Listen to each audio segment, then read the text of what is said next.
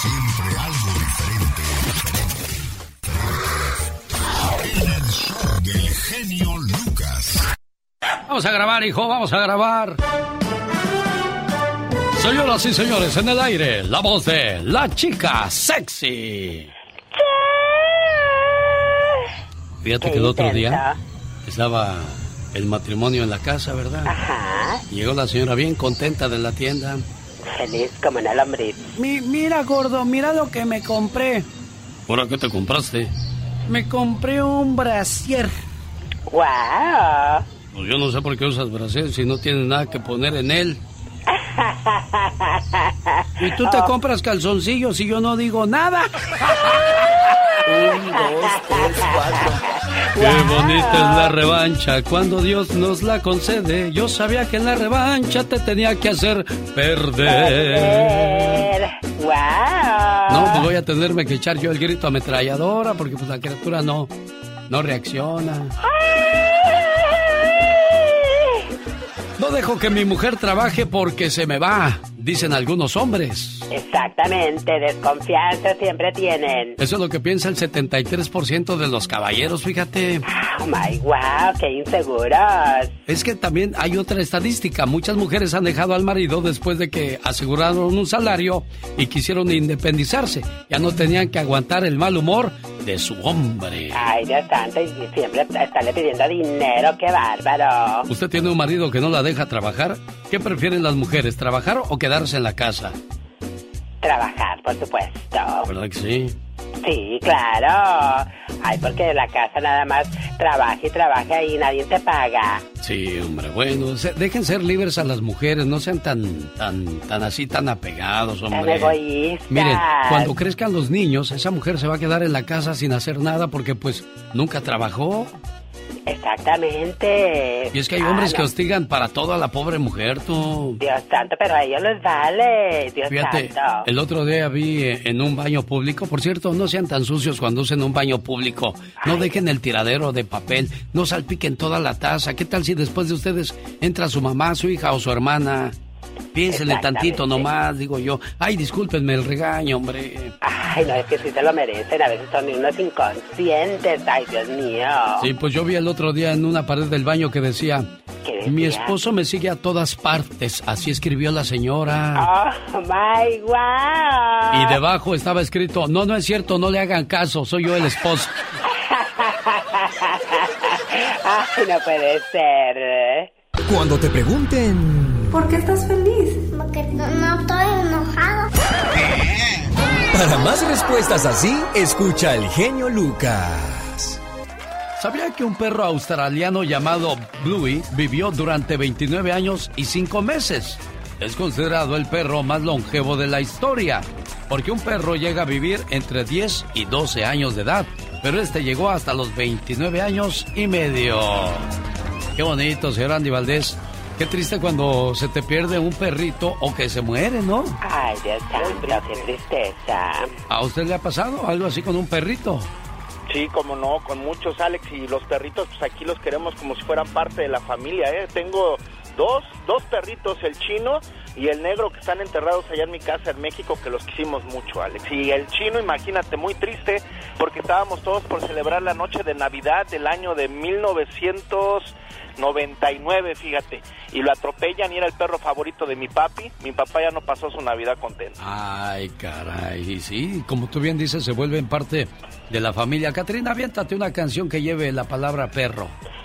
Pelo chin, chin, chin, pelo chan, chan, chan, mi perrito ladrador. Señor Andy Valdés, Quítate de acá ya, perro lanudo. déjame estar solo con mi novia. O la canción del perro negro de José Alfredo Jiménez. En fin, siempre encontramos algo curioso por compartir con todos ustedes. Buenos días. Historias genialmente Lucas. Oiga, ¿por qué no salen perrillas en los ojos? Bueno, su nombre médico es Orzuelos. Y no nos sale porque vemos a dos perros haciendo el amor o tirando la basura, o sea, haciendo del baño en la calle, ¿no? Se trata básicamente de una infección de las glándulas sebáceas que viene de los párpados, causada por las bacterias provenientes de la piel. Es más o menos como si nos saliera una espinilla en el cachete o, en la barbilla o en otra parte. Resulta que pues nos sale cerca del ojo y se ve mucho peor que en otra parte del cuerpo. Tienden a desarrollarse en pocos días y a veces drenan espontáneamente y sanan sin necesidad de tratamiento alguno. Sus síntomas son inflamación dolorosa en el párpado, lagrimeo del ojo, sensación de tener un cuerpo extraño, sensibilidad a la luz y dolor. Muchas veces se recomienda la aplicación de compresas con agua caliente y el uso de alguna pomada con antibiótico. Si no ha desaparecido después de dos semanas, puede resultar de utilidad algunas medidas preventivas, como lavarse bien las manos antes de tocar la piel que hay alrededor del ojo y limpiar el exceso de grasa de los bordes de los párpados. ¿Qué significa hacer su agosto? No se sabe cuándo empezó a emplearse esta frase como sinónimo de aprovechar la oportunidad o situación. Su origen se explica pensando que tradicionalmente agosto era un buen mes para diversas cosechas en el continente americano. Todo eso con voluminosas ventas y altos rendimientos por producto. Es probable que se haya originado de ese modo, aunque no existe una versión definitiva de su origen. ¿Por qué decimos la bonita frase por si las moscas cuando no queremos que suceda algo? Más bien cuando queremos prevenir algo. La expresión es exclusiva de México y parece haber tenido su origen en la época colonial. Dadas las malas condiciones higiénicas de la Ciudad de México en aquellos años, había auténticas nubes de moscas que se posaban en diversas superficies. Cuando se trataba de alimentos, bueno, pues ahí estaba el montón de moscas. La gente procuraba taparlos o guardarlos por si venían las moscas. De ahí una versión abreviada de la frase por si las moscas. Y ahí están los datos curiosos que compartimos con todos ustedes la mañana de este lunes. Buenos días. El genio Lucas. El genio Lucas. El show. Esta mañana voy a presentarle la historia del árbol que tiene mucho que ver con nuestro papá o nuestra mamá que nos dan todo y, y, pasan los años y seguimos esperando a que nos den, incluso cuando se mueren esperamos que nos dejen herencia.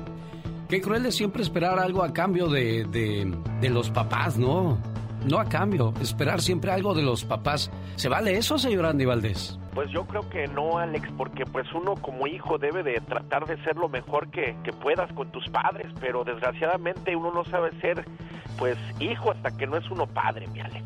Leí una frase no hace mucho que dice, espero que pronto llegue el día donde yo le llame a mi mamá, a mi papá y les diga que si necesitan un carro, que si necesitan dinero para alguna cosa o llevarlos a cenar, ahora me corresponde a mí cuidarlos y regresarles un poco de lo mucho que nos dieron. Hace mucho tiempo existía un enorme árbol de manzanas.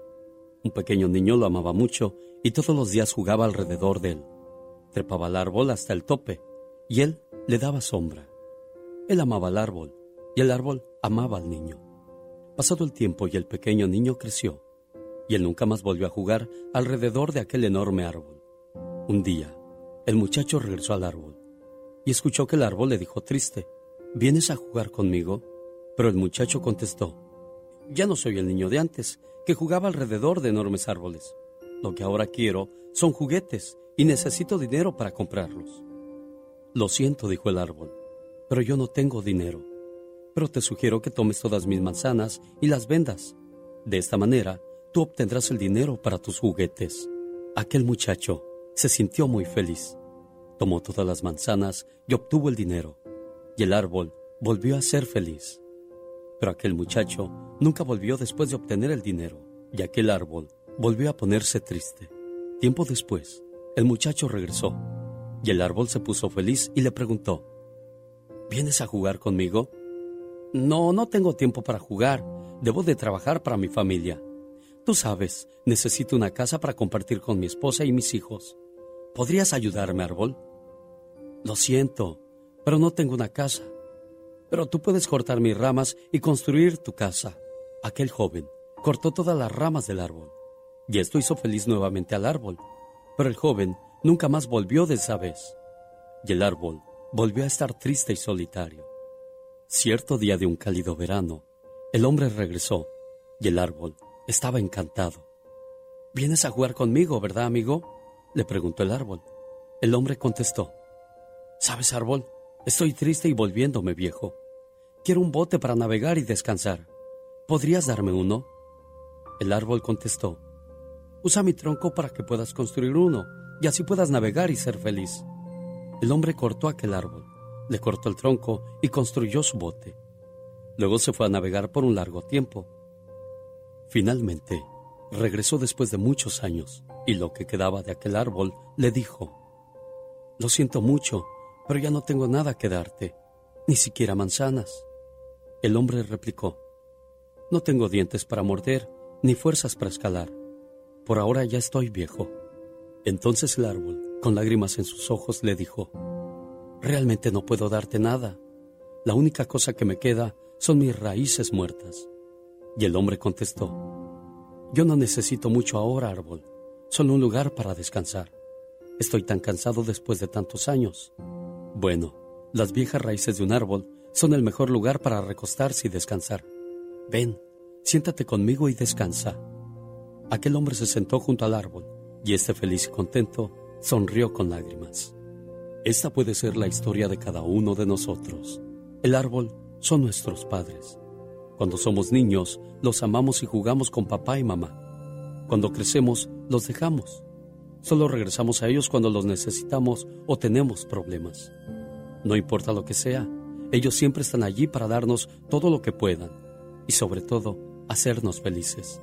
Tú puedes pensar que el muchacho es cruel contra el árbol, pero es así como nosotros tratamos a nuestros padres.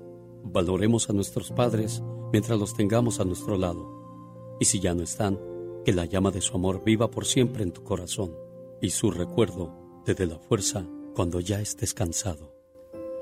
He visto hijos que se pelean por la herencia de sus padres, pero nunca he visto hijos que se peleen por sus padres cuando estos envejecen. El genio Lucas. Señoras y señores, hoy lunes tenemos historias interesantes para compartir con todos ustedes.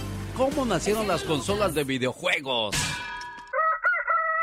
Que no se le duerma el gallo y despiértese con el show del genio Lucas. Las consolas de videojuegos modificaron de manera radical la manera como niños y adultos se relacionaron con el juego, el que se desplazó en el mundo real de los objetos al mundo virtual de un monitor.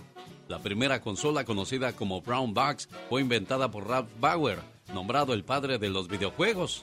El pesado dispositivo de madera que permitía desarrollar seis juegos diferentes se conectaba con la televisión normal.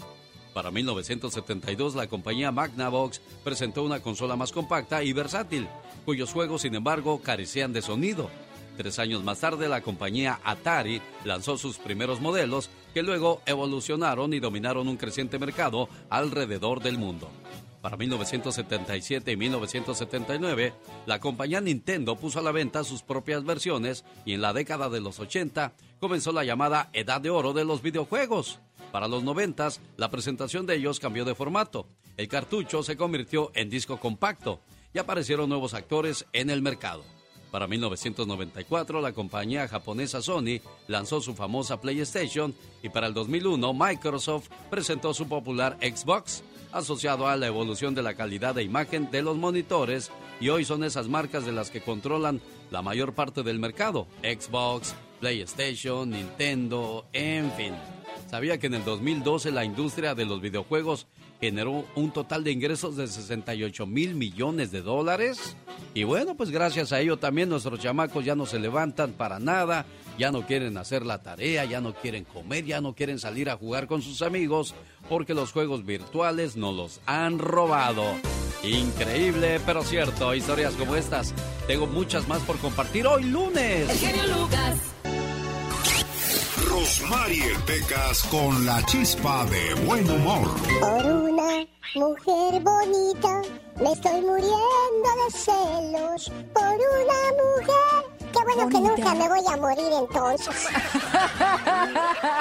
Qué bonito amor. Bonita luna. Oiga, señorita Román. Oigo, Pecas. ¿Por qué el cielo es azul y no color rosa? Pues es que así tiene que ser, corazón azul. No, ¿No? porque Dios es hombre y no mujer, por eso es azul. ¡Ay, Pecas! Oye, Pecas. Mande, señorita Román. Mi hermana se casó con un vestido de seda, corazón. Ah, se casó con un vestido de seda. Sí, mi rey. Pues mi hermana se casó con un italiano. Yo no sé por qué se casó con un vestido de seda su hermana. Bueno, O sea, hace el día de la boda se puso un ya vestido con de eso que hoy se casan hombre con hombre, mujer con mujer. ¿Cómo han cambiado los años? Ay, mira. Las cosas que nos dio la vida. Ay, Pecas, cantas bien bonito. Ah, muchas gracias. Se hace lo que se puede humildemente. Oiga, señorita Román. ¿Qué pasó, corazón? Ahora que hablábamos de casamiento, Ah, ¿será cierto que el diabético no puede ir de luna de miel? ¿no puede ir? ¡No puede ir! Ay, hijo, no, no, no. Por más que te mandamos a la escuela para que aprendas a decir las palabras correctamente. Señor, es un niño, déjelo. No, está bien. Lúzcanse, humíllenme delante de la gente. Pecas, es que Cuando nosotros- me vaya a ver quién va a ser su payaso de ustedes. Tu hermanito, Pecas, el pecón. Ya, ya no llores, corazón. Mil disculpas, Pecas. No me vuelvo a reír, te lo prometo. Antes sufría de amnesia. ¿Y ahora? Ya ni me acuerdo, señorita Román. Omar, Omar, Omar Cierros. En acción. En acción. ¿Sabías que Jean Calment fue la mujer fumadora más longeva del mundo? Pues ella fumó cigarros desde los 21 años hasta los 117. A los 117 dijo que ya estuvo y vivió hasta los 122. ¿Sabías que Laika fue el primer perro enviado al espacio? This time, it carried a passenger, Laika, the dog. was Micah, who had been especially trained for this flight. Live dog. This is reportedly history's first space traveler. Pero desafortunadamente murió de sobrecalentamiento después de un par de horas. ¿Sabías que cuando el futbolista Lionel Messi escuchó que un niño en Afganistán llevaba su camiseta de él hecha de una bolsa de plástico? El futbolista le envió una camiseta de Argentina oficial con una firma. Cuando hay un niño en México, al ver eso, se hizo una playera igual de plástico de Ochoa, nada más que Ochoa ni, ni vio el mensaje. Bueno, la peor. Dicen que la vida no hay peor lucha que la que no se hace. Oiga, ya que hablamos de cosas curiosas la mañana de este lunes 30 de mayo del año 2022, en Japón no solo pueden adoptar a niños, sino que también a adultos. De hecho, en Japón, el 96% de las adopciones se dirigen a personas de la tercera edad. Ah, qué bonito, ¿no? Que puedas adoptar a, una persona de la tercera edad que está sola y que pues ahora tú la puedes alimentar, cuidar como si fuese un bebé. Y es que dicen que cuando uno llega a cierta edad, pues termina actuando como si fuese un bebito. Increíble, pero qué bonito detalle que nos llega desde Japón. Buenos días. Espero que su semana comience con el pie derecho y con toda la actitud positiva. El genio Lucas recibe el cariño de la gente. Genio, te amo, mi amor. ¿Qué pasó? ¿Qué pasó? Vamos a... Bueno, en el show del genio Lucas hay gente que se pasa. El genio Lucas, haciendo radio para toda la familia. Un cobarde se asusta y se retira. Un héroe se asusta, pero aún así continúa. Alex, el genio Lucas. Oye, chamaco, ¿a ti nunca te pegó tu mamá o tu papá? No, no, nunca me pegaron. La verdad que yo nunca me porté mal. De la que te salvaste. Me, me Pero dijo mis mi- hermanos sí. Sí, ¿O si le pegaban? Ah, sí se portaban mal y sí, sí, mi mamá era muy estricta con ellos. Y le decían, ay, mamacita, ya no me pegues, no me pegues, mami. Y yo, rácala. Exacto. Oh, wow. Yo me acuerdo la última vez que me dijo un amigo, ¿qué hubo, Alex? ¿Tu mamá es electricista? Le dije, no, ¿por qué? Oh, my wow. Dije, no, ¿por qué? Es que anda buscando con un cable de luz. Ay, así te iba, qué bárbaro. Un, dos, tres, cuatro. Esta es la chica sexy. Oh, my wow. Oye, pues un saludo para la gente que le gusta el fútbol. Los rojinegros del Atlas conquistaron el bicampeonato, bicampeonato. Que pues no creo que vayan a lograr la hazaña de los ochentas de la máquina celeste del Cruz Azul, que fueron tres años consecutivos campeón, ¿eh? Oh, my wow. Qué bárbaros.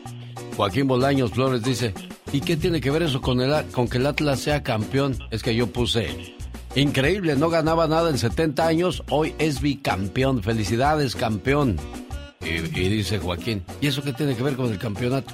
Pues es que no ganaba nada, hijo, y de repente pues ya son dos veces campeón. Nada más, es que pues yo soy muy burro, Joaquín, me da por escribir cualquier tontería. Con eso que no terminé ni la secundaria, pues, ¿qué esperas de este humilde servidor? Ay. Sí, oye, no, pues no, ya. Date de santos que sé escribir, Joaquín, hombre. Ay, Qué bárbaro vos. Creemos que Dios nos ve desde arriba, pero en realidad Diosito nos ve desde adentro. Él sabe cómo nos portamos. Claro que sí, él tiene el control de todo lo que hacemos. Así es que hay que portarnos bien porque shh, podrás engañar a todo el mundo, pero menos a Dios. Adiós, jamás de los jamases. Oye, y a propósito de engañar, no veo la lógica de engañar a una buena persona. Con lo difícil que es encontrar a una buena y luego echarla a perder así, no. Imagínate nada más, ay, de después salen las lamen- lamentaciones. Ay, ¿por qué si era tan bueno? Desde que el sexo se volvió fácil de encontrar, el amor se volvió difícil de hallar. Oh my wow. Que me piquen en otra parte. Porque en el corazón. Ya no siento nada. Oh my wow. Andy Valdés, en acción.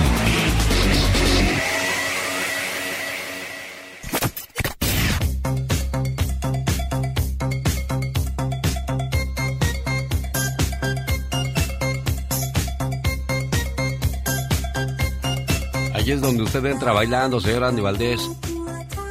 Ahí Duro, estamos. duro. Eso, eso. Muévase, señor Andy Valdés. Parezco Gina Montes, la de la carabina de Ambrosio. Aunque nadie lo ve, usted échale ritmo, échale sabor, échale kícamo. Exacto.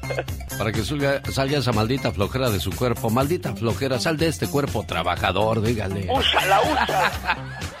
Platíquenos, señor Andy Valdés. Familia bonita, ¿cómo estamos? Amanecimos ya aquí en el show de Alex el genio Lucas en este lunes. Y bueno, saludos a todos los que están en el Memorial Day. Y bueno, Alex, imagínate nada más, el día de hoy viajamos al año de 1959. Hace 63 años, en un día como, bueno, no como hoy, más bien ayer, cumplía 63 años Maribel, Maribel del Rocío Fernández García, si es el nombre real de la guapa Maribel Guardia, doña Maribel Guardia, que nace en San José, pues San José, Costa Rica, inicia su carrera como modelo participando en el certamen de Miss Costa Rica a principios del año de 1978. Únicamente tenía 19 años, guapísima Maribel. Ahí logra obtener el título y con ello el derecho de representar a su país natal. Ese mismo año en el concurso internacional Miss Universo en Acapulco, México, ahí se, se llevaba a cabo, ganaba el título de Miss Fotogénica. Entonces Televisa, pues nada, ahora sí que nada mensos, Televisa ya le veían la visión a la señora, le ofrecía a raíz del reconocimiento obtenido, pues una participación, una beca para estudiar en la Academia de Sergio de Bustamante y es como inicia la carrera de esta guapísima, quien en el año de 1980, ¿dónde crees que la llevan a debutar? La llevan a debutar al teatro y hace la obra Los Caballeros de la Mesa Redonda con Alfonso Sayas, Luis de Alba, Rafael Inclán. Luego de participar en varias obras de teatro como estas, pues llega nada más y nada menos que a la película Como México no hay dos. Después inicia en Terror y Encajes Negros, una película que hace y gana pues el Ariel con el señor Luis Alcoriza y después pues Televisa imagínate la llama para que empiece a hacer telenovelas en el año de 1988 se empieza a enamorar del señor Joan Sebastián. Para el año de 1997 ya estaban ellos casi casándose y les duraba muy poco mi querido Alex y familia porque para el año nada más y nada menos que 1996 ahí empezaban los dimes y diretes en la novela Tú y yo donde se separaban, pero imagínate, ya cumpliendo, la verdad, bien joven que se conserva doña Maribel, 63 años de edad, jefe. No me digas que tiene 63 años Maribel Guardia. ¿Te imaginas que todas las señoras de esa edad se vieran así? No, sí, ¿eh? la verdad, y imagínate, ella se tuvo que poner Maribel Guardia, porque cuando le dijeron que, que dije- dijo ella, me quiero llamar Maribel Fernández, le dicen, no puedes llamarte Maribel Fernández porque ya está la pelangocha. Ah, la pelangocha, sí, tú te tienes que poner Maribel Guardia. Y es por quedó. eso que se pone. Mira nada más qué bonita diferencia. Señoras y señores, Llegó Gastón con su canción La mula bronca que anda en el potrero. ¿Qué fue eso? Una lenchera. ¿A qué mula tan bronca anda por aquí? Hombre, ¿qué es eso? ¿Cómo ves a mula, señor Andy Valdés? Es la mula bronca. dice. Sí, la de los felinos. Fina. Un saludo para la gente de Michoacán, especialmente de Zacapu. Imagínate ahí por las calles de Zacapu se oía el taca, taca, taca. Y esos Oh, pues son un, un grupo de música y luego van siendo los felinos y pegan en grande y después dices, ah, qué bonito cantar eso. Y son de mi pueblo, ¿eh? Son de mi pueblo. Ah, banda, baila con, Con la banda. Pero cuando empiezan, dicen, ah, están locos que van a pegar y nomás pegan, hija. Híjole. Sí, No, pues es que son de mi pueblo. Yo, ah, yo lo conocía y me pedía prestado, dice. Éramos vecinos. Sí. Aprecia la comida que te cocina tu mamá. Algunos no tienen comida y otros no tienen mamá. Imagínate tener esas dos cosas. Es una gran bendición que muy pocos valoramos. Y a propósito de bendiciones, hoy recordamos con cariño y respeto a aquellos que dieron sus vidas por nuestra libertad y les rendimos tributo de la siguiente manera con el señor Gastón Mascareñas. Tributo a los caídos. Esto se llama de Roberto Carlos, yo te recuerdo, al estilo de Gastón Mascareñas. Muy buenos días Alex, buenos días amigos. Hoy es un día de descanso para muchos, pero no olvidemos agradecer ese enorme sacrificio que hicieron por nosotros nuestros hermanos caídos. Yo te recuerdo en este día y todo el año. Yo te recuerdo tu sacrificio no ha sido en vano. Como recuerdo cuando tú te fuiste, muy tristes nos quedamos. Tú defendiste con honor esta nación y por eso te admiramos. Yo te recuerdo en este día casi de verano. Yo te agradezco, fuiste un ejemplo, un gran ser humano. Gracias a ti hoy gozamos de libertades que no se viven en muchos otros lugares. Y aunque no estás en este mundo ya presente, tú vives en mi corazón y en mi mente.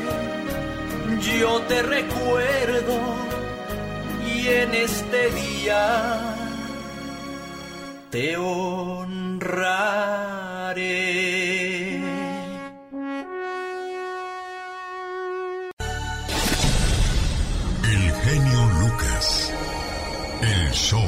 En un día como hoy, hace un año exactamente, el Cruz Azul se convierte en campeón después de 23 años de sequía. Ya ni hablemos de cosas tristes, mejor hablemos de cosas más agradables. El clásico de las leyendas llega este sábado a la ciudad de Las Vegas para que no se lo pierda y el día domingo será en la ciudad de Oxnard, en la Pacifica High School de la ciudad de Oxnard y en la ciudad de Las Vegas en el Dorado High School. Por ahí le vemos con toda la familia, vamos a disfrutar del clásico.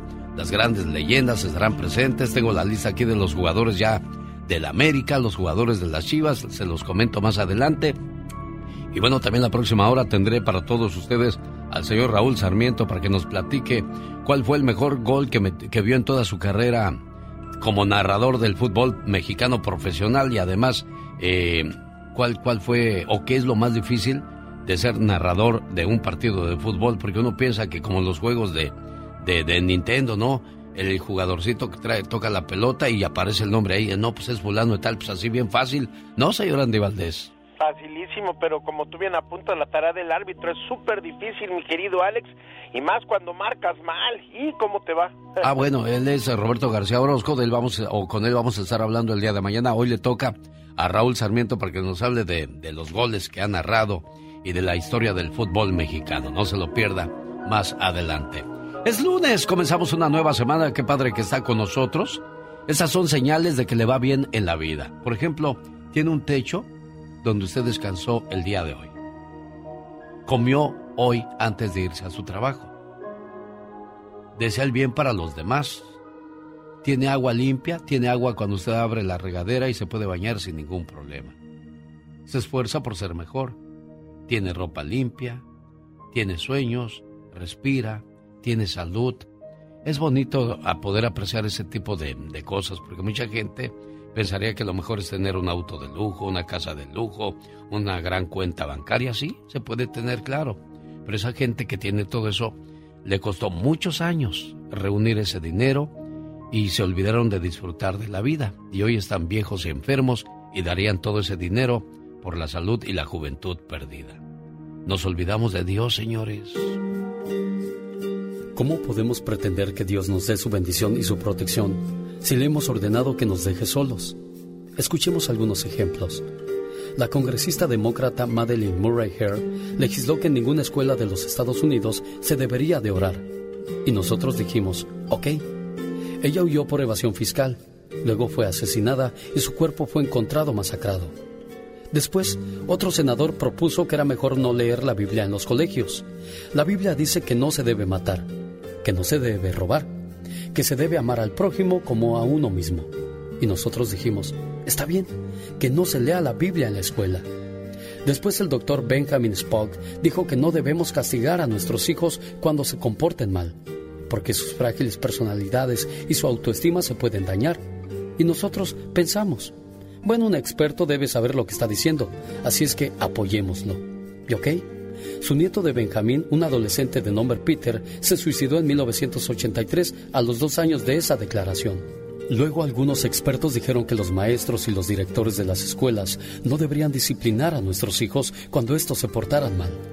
Las autoridades de educación dieron orden de que ningún miembro de la escuela siquiera tocara a algún alumno, pues eso sería mala publicidad y no quedarían o no querían problemas.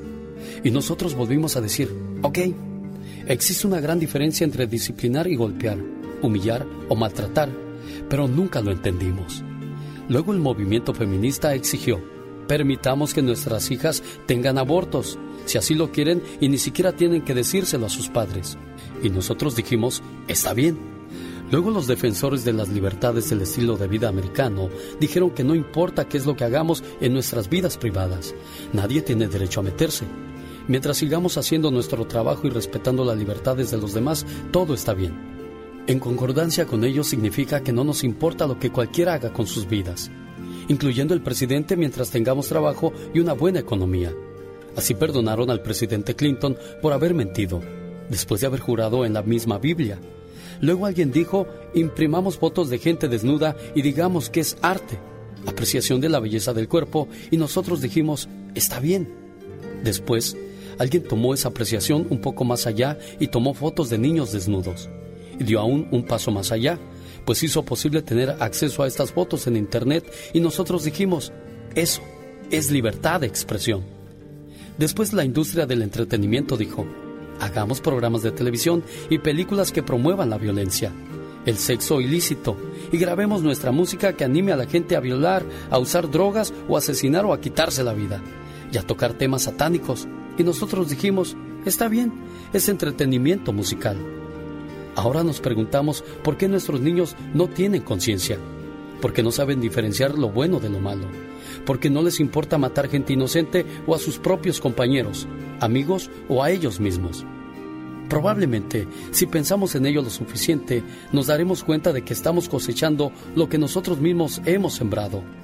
Querido Dios, ¿por qué no salvaste a esa pequeña niña que fue asesinada en su escuela? Sinceramente, un alumno preocupado. Y la respuesta fue, querido alumno preocupado, lo siento, no se me permite entrar en las escuelas. Sinceramente, Dios. Es curioso ver cómo después de cada accidente, cada terremoto, atentado, masacre, los hombres se preguntan por qué Dios no lo impidió o por qué lo permitió. Es curioso ver qué simple es para la gente apartar a Dios de sus vidas y luego preguntarse por qué el mundo se está yendo al infierno. Es curioso ver cómo nos decimos cristianos porque vamos a misa los domingos, pero somos cristianos invisibles el resto de la semana.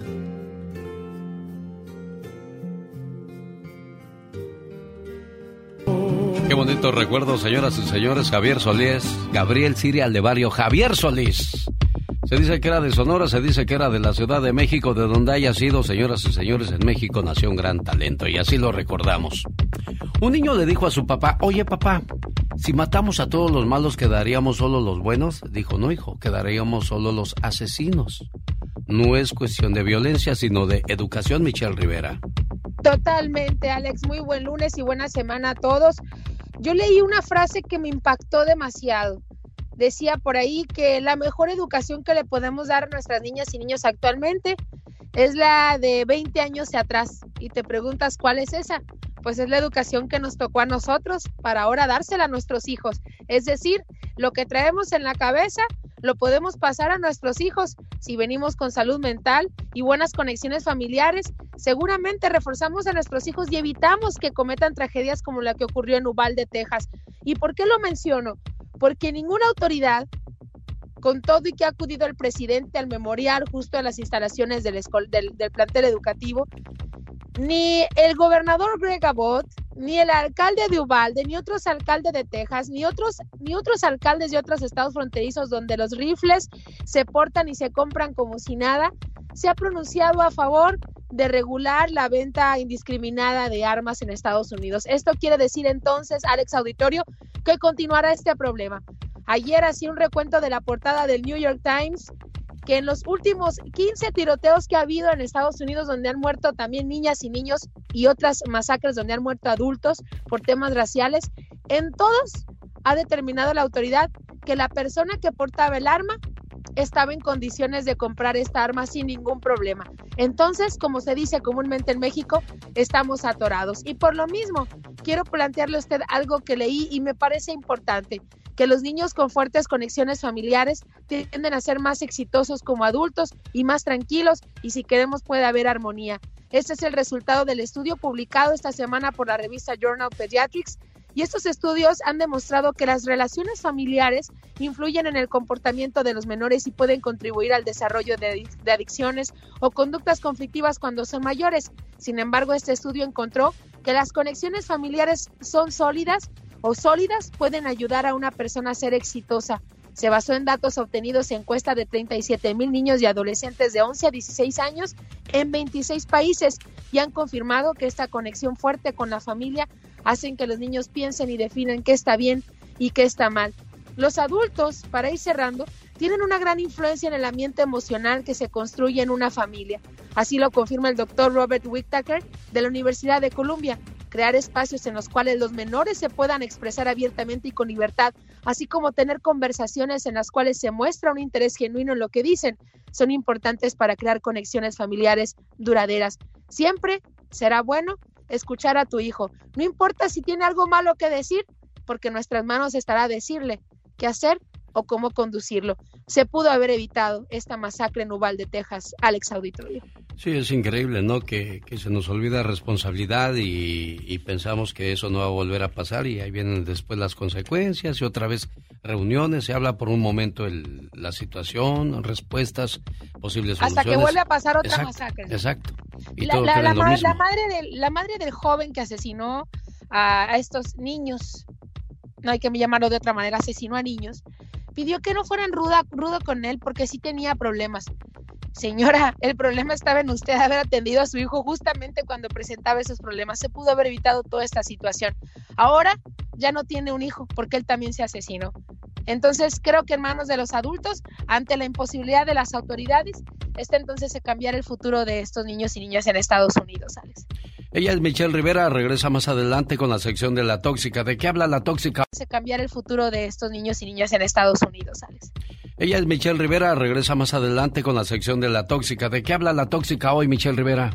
Hoy vamos a hablar de las hombreriegas. Ah, ¿No me lo creerán? Las todo- hombreriegas. Las hombreriegas. Si hay mujeriegos, también hay hombreriegas. Yo les voy a explicar más adelante. No se lo pierda. Con el genio Lucas todos están preparados. Cuando ya está todo perdido, cuando ya está todo auscasiado, cuando das el fuá, fuá, El genio Lucas sacando todas las mañanas el foie. Un saludo para la gente de Bakersfield y de Huntington Park. Este fin de semana está la industria del amor en Bakersfield, en la movida Nightclub y el sábado en el Leonardo's de Huntington Park. No se pierdan ese fabuloso baile. En el show del genio Lucas. Donde además de industria estará el grupo Samurai, los Románticos de América, además los Bibis y grupo El Tiempo de México. Fernando, ¿qué tal? Buenos días, Fernando, ¿cómo estás? Muy bien, Alex, ¿cómo te encuentras? Buenos Bien, días, gusto bueno. saludarte. Igualmente, ¿de dónde llamas, Fernando? ¿Qué Arizona? ¿Qué opinas referente a la cuestión de las armas, de lo que comentaba Michelle Rivera? Bueno, de- desgraciadamente es algo muy duro, es un tema muy difícil que tocar, pero todo no viene solo de las armas, es la educación que le damos a nuestros hijos. Te voy a decir dos puntos muy importantes que yo miro. Vamos a cuidar a nuestros hijos porque nuestros los padres trabajamos, el papá y la mamá trabajamos y los vamos a cuidar con alguien más a saber qué es lo que están mirando en esta casa. La otra cosa, la otra cosa que yo miro. am, oh, Lord, me fue. Ah. Aquí estoy. Ah, ok, ok, aquí estoy. Aquí estoy. Am, las cosas que están pasando en DirecTV, en, Cablevisión y todo eso, son cosas que no son controladas como en la televisión normal. Salen cosas que nos... ah, los juegos de Nintendo, todo lo que hay es basado en armas. Todo eso es una mala educación que le damos a nuestros hijos y, y, va a caer a lo que estamos mirando en estos días con lo de las armas. Con lo que quiere decir Fernando, creo que es lo siguiente, la familia debe ser una prioridad, el ser padres es un encargo sagrado que tiene que con- considerarse como tal, no hay sustituto para esa relación entre padre e hijo. Nuestro papel como profesionistas es temporal, no importa cuál sea nuestra ocupación.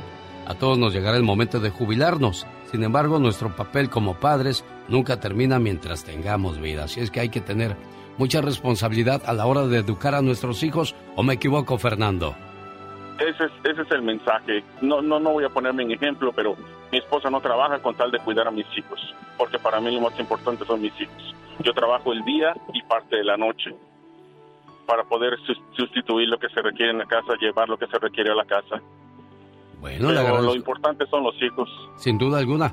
Gracias por su comentario, Fernando. Aquí estamos a sus órdenes siempre, 1877-354-3646. Buen día, Fernando. Rosmarie Pecas con la chispa de buen humor. Ojalá que te vaya bonito. Ojalá que se acaben tus, penas. Que te digan que veneno. oh, si lo digo por el perro que me está viendo re feo, señorita. Ay, Pecas. Y se llama veneno. ¿Se llama veneno? Por eso le dije quieto perro veneno. Eso, Pecas. Atrás de la raya porque estoy trabajando. Ah, mira, corazón. El otro día agarré y junté mi mochila con mis pants. ¿Y mis qué pasó? tenis, Mis chores, mis playeras. Porque me iba a ir de la casa. Bueno, me voy a ir de la casa. Ay, ¿por qué te vas a ir, Pecas? Pues sí, fue lo mismo que me dijo mi papá. Ajá. ¿A dónde vas, hijo? ¿Qué te pasa? ¿Por qué te vas? Estoy aburrido de esta ciudad y de esta casa, papá. Quiero irme a donde haya acción, sentirme libre, que no haya presiones, que haya mucha gente nueva. Quiero conocer otras tierras, otras costumbres, ganar mucho dinero, conocer lindas muchachas, morenas, güeras, altas, bajas, chaparras, de todos colores y todos sabores. Uy, uy, uy, ¿Qué corazón. que me dijo mi papá? Pues, ¿qué te dijo, Que me Pecas? abraza y empieza a llorar. Ah. No, hijo, no, no te vayas. No te vayas solo, llévame contigo. Con el genio Lucas todos están preparados. Cuando ya está todo perdido, cuando ya está todo auscasiado, cuando das el fuá, fuá, El genio Lucas sacando todas las mañanas el foie.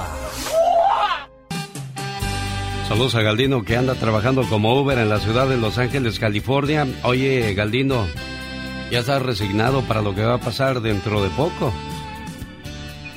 Pues no tanto, pero también estoy feliz porque mi hija está haciendo las cosas como debe de ser.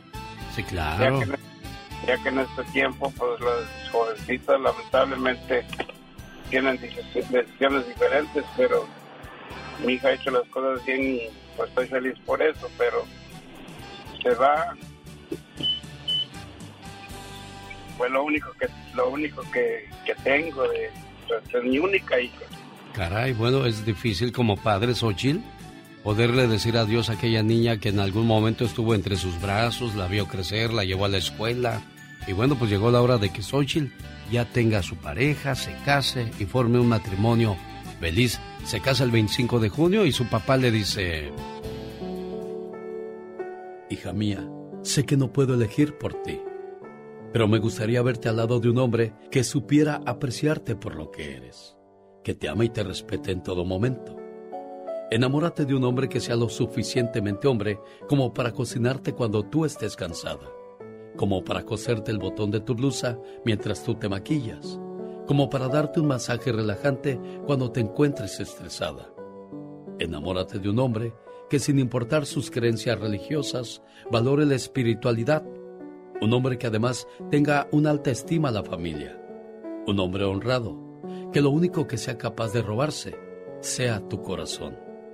Enamórate de un hombre que no solamente te diga mil veces te amo, sino que te lo demuestre con acciones y con esos pequeños detalles que no dejan lugar a dudas, como acariciar tu cabello mientras te mira fijamente a los ojos, o llevarte de la mano orgulloso mientras caminan por la calle.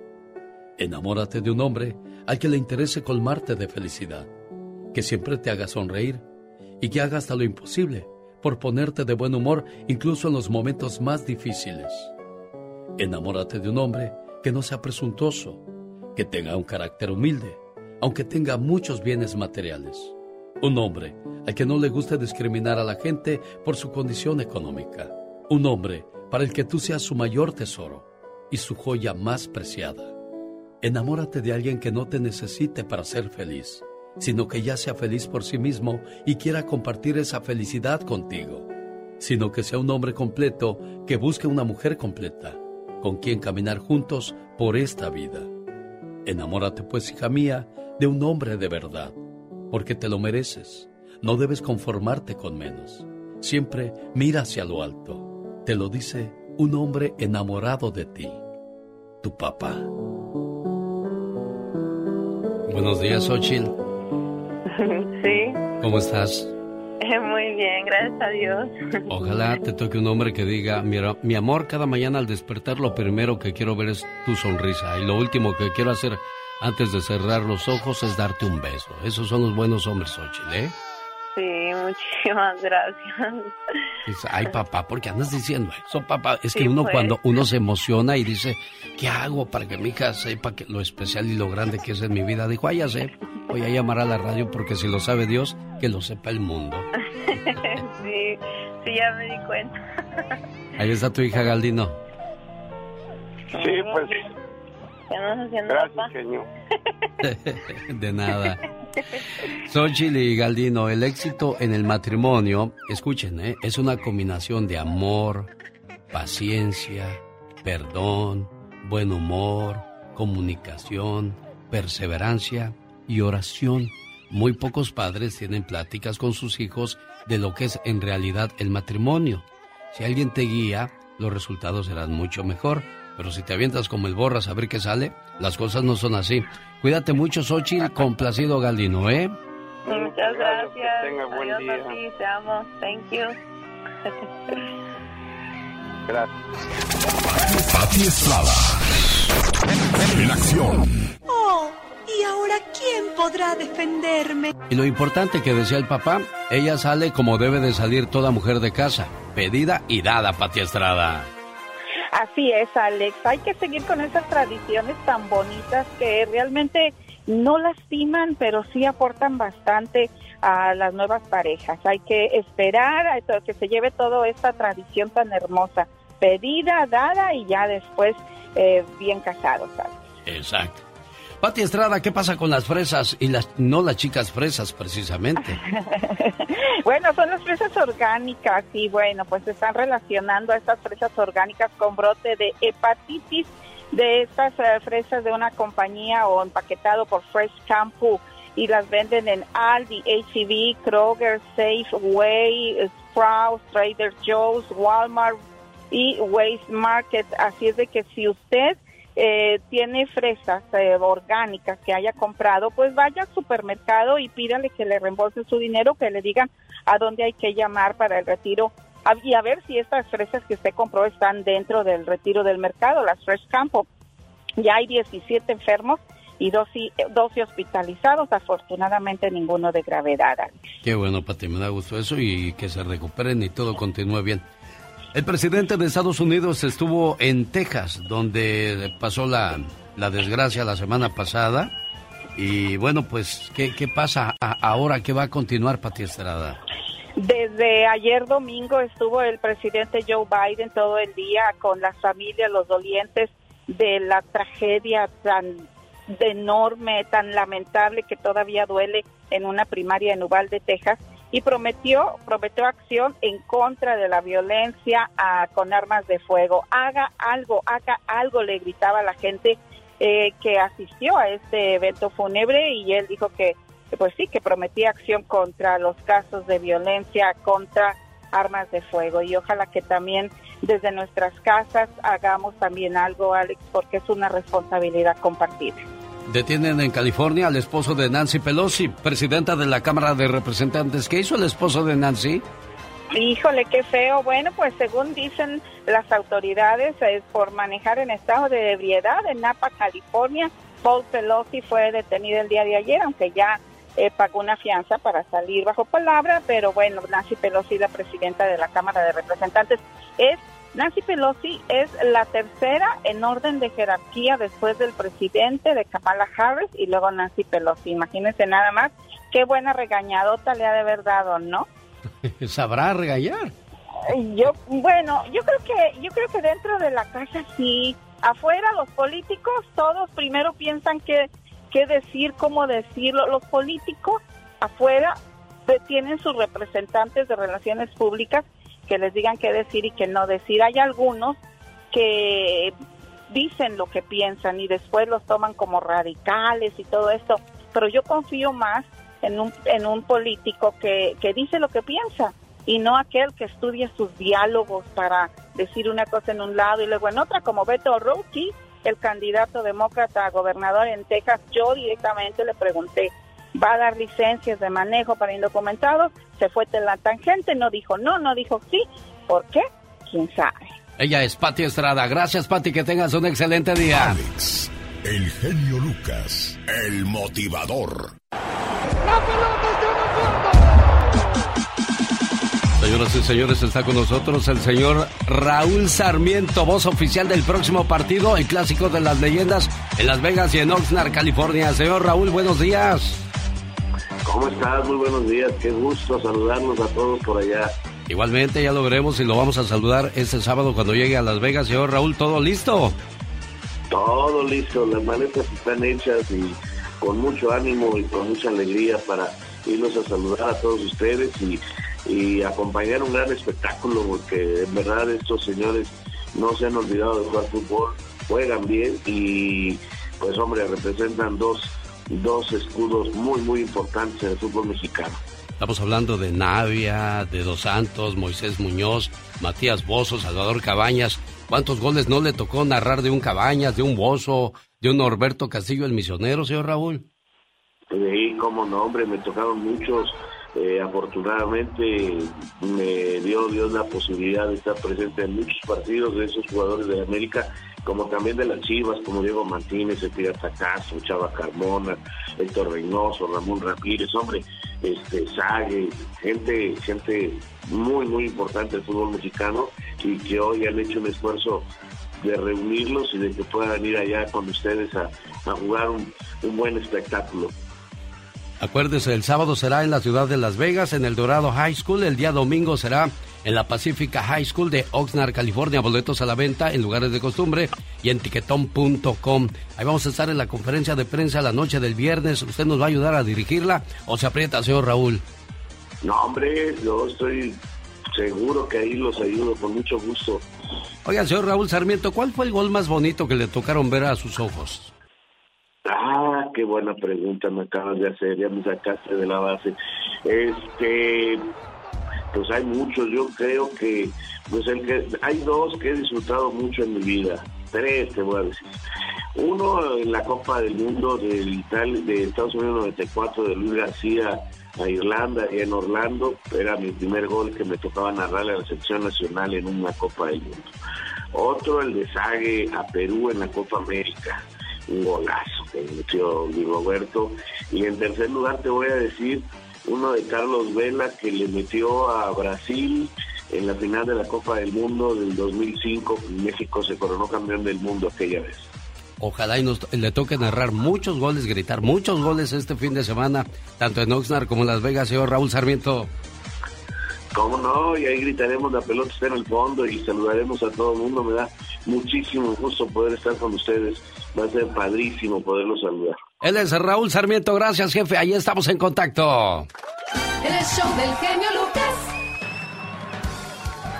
Qué bonito, la fiesta es en grande este fin de semana, ya escuchó. Ahí están los invitados especiales. Ah, no, el invitado especial es usted.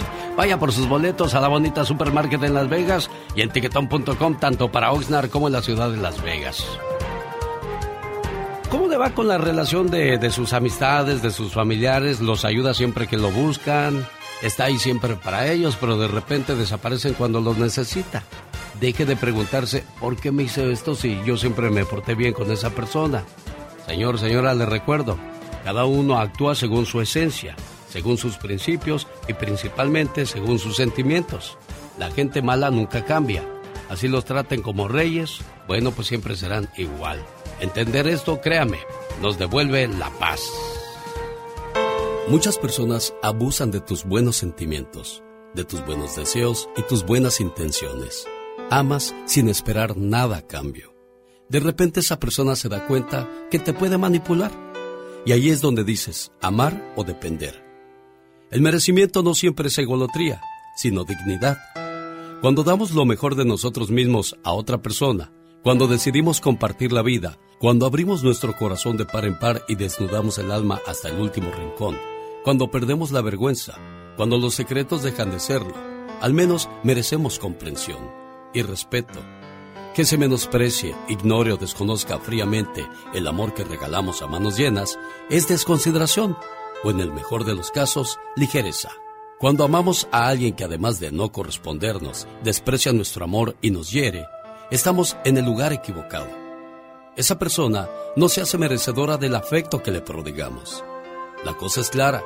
Si no me siento bien recibido en algún lugar, empaco y me voy. Nadie se quedaría tratando de agradar y disculpándose por no ser como les gustaría que fuera. No hay vuelta de hoja. En cualquier relación de pareja que tengas, no te merece quien no te ame, y menos aún quien te lastime. Y si alguien te hiere reiteradamente sin mala intención, puede que te merezca, pero no te conviene. Y de ti depende qué es lo que quieres en esta vida, amar o depender. Rosmarie Pecas con la chispa de buen humor.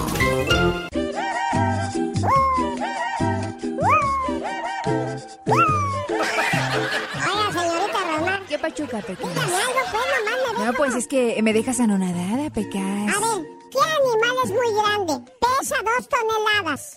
Tiene la piel gris y arrugada y anda en dos ruedas. Ah, ya sé. ¿Qué es? Un elefante. ¿En motocicleta? ¿Usted también lo vio, señorita Roma? Yo lo vi con estos mismos ojos. Oh my wow, dice la rica pobre.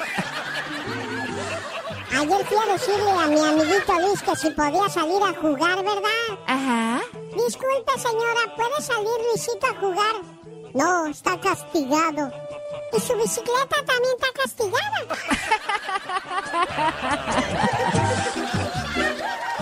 El show del genio Lucas.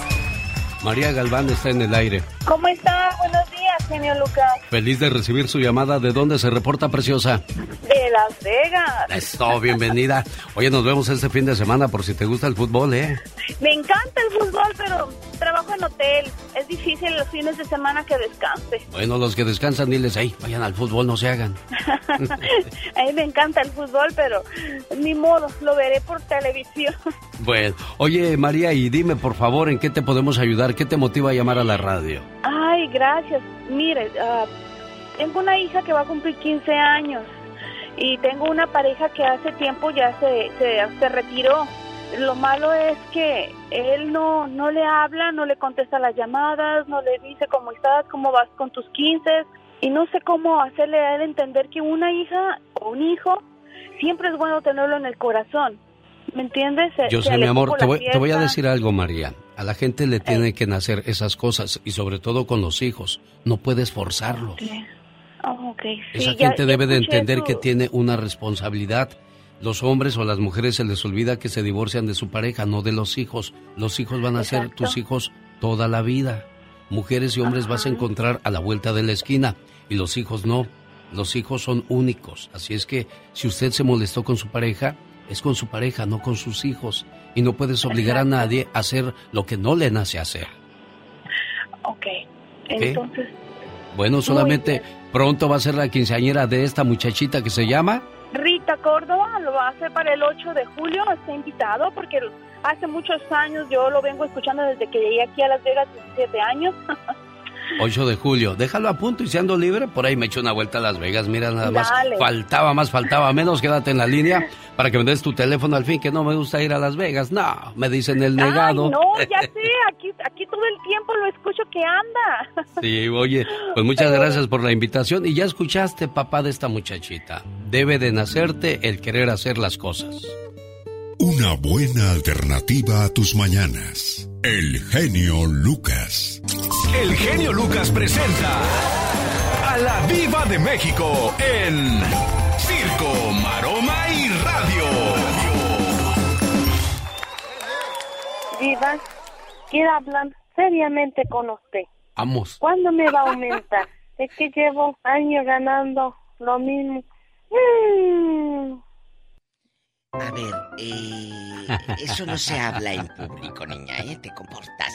Eh, buenos días de nuevo para los que madrugaron, pues hace rato los saludé con chismes, con chismes. ¿Cómo está, genio Lucas? Pues aquí viendo con, con sus zapatos, bueno, ni su, su, vestido, ese moñito que se puso hoy y su anillote, no, usted se ve espectacular. Es que tienes que, y una mascada, tienes que venir bien. Yo, yo, no sé qué admirar más si su moñito, su anillote, su zapatito, su vestidito. Bueno, eso es una tentación andante. Le, le, hizo, le hizo como el bistec en el comal. Ay, qué bendicia, me encanta. Es que es verdad. cuando mira, cuando te invitan a una casa y sabes que la cosa va a estar fregada es porque no huele más que a puro cucaracho, a puro incienso y, no va a haber comida. Pero cuando llegas a una casa y el aroma está delicioso. Dices de aquí soy. nada más, oye, nada más entras, amigo, y se escucha como lo hizo Alex. Así, el chilladero de carne en el comal. Ya la hiciste. Cuando te recibe una, una doñita en la casa que te invitan, con el mandil puesto, con patitos dibujados, un rosario colgando aquí en el pescuezo, es que el, la sopa de pescado, los tacos van a ser deliciosos. Oh, pero cuando te recibe la esposa del cuate que te invitó, y en Uñorta así en buchona, eh, la, la, como vaca espinada que no puede ni usar tacones y hasta le tambalea la pata. ¿Sabes que va a haber puros abritones? Puras salchichas, puros quesos para picar y una televisión grandota. Y al salir de ahí, a las 12, una de la mañana medio cuete, ¿eh? Te vas a los tacos de la lonchera porque te quedaste con hambre. Claro. Y no hay comida porque, pues, este. Ah, pero eso sí, pisto no falta. Vamos a ah, pistear. eso no va a faltar.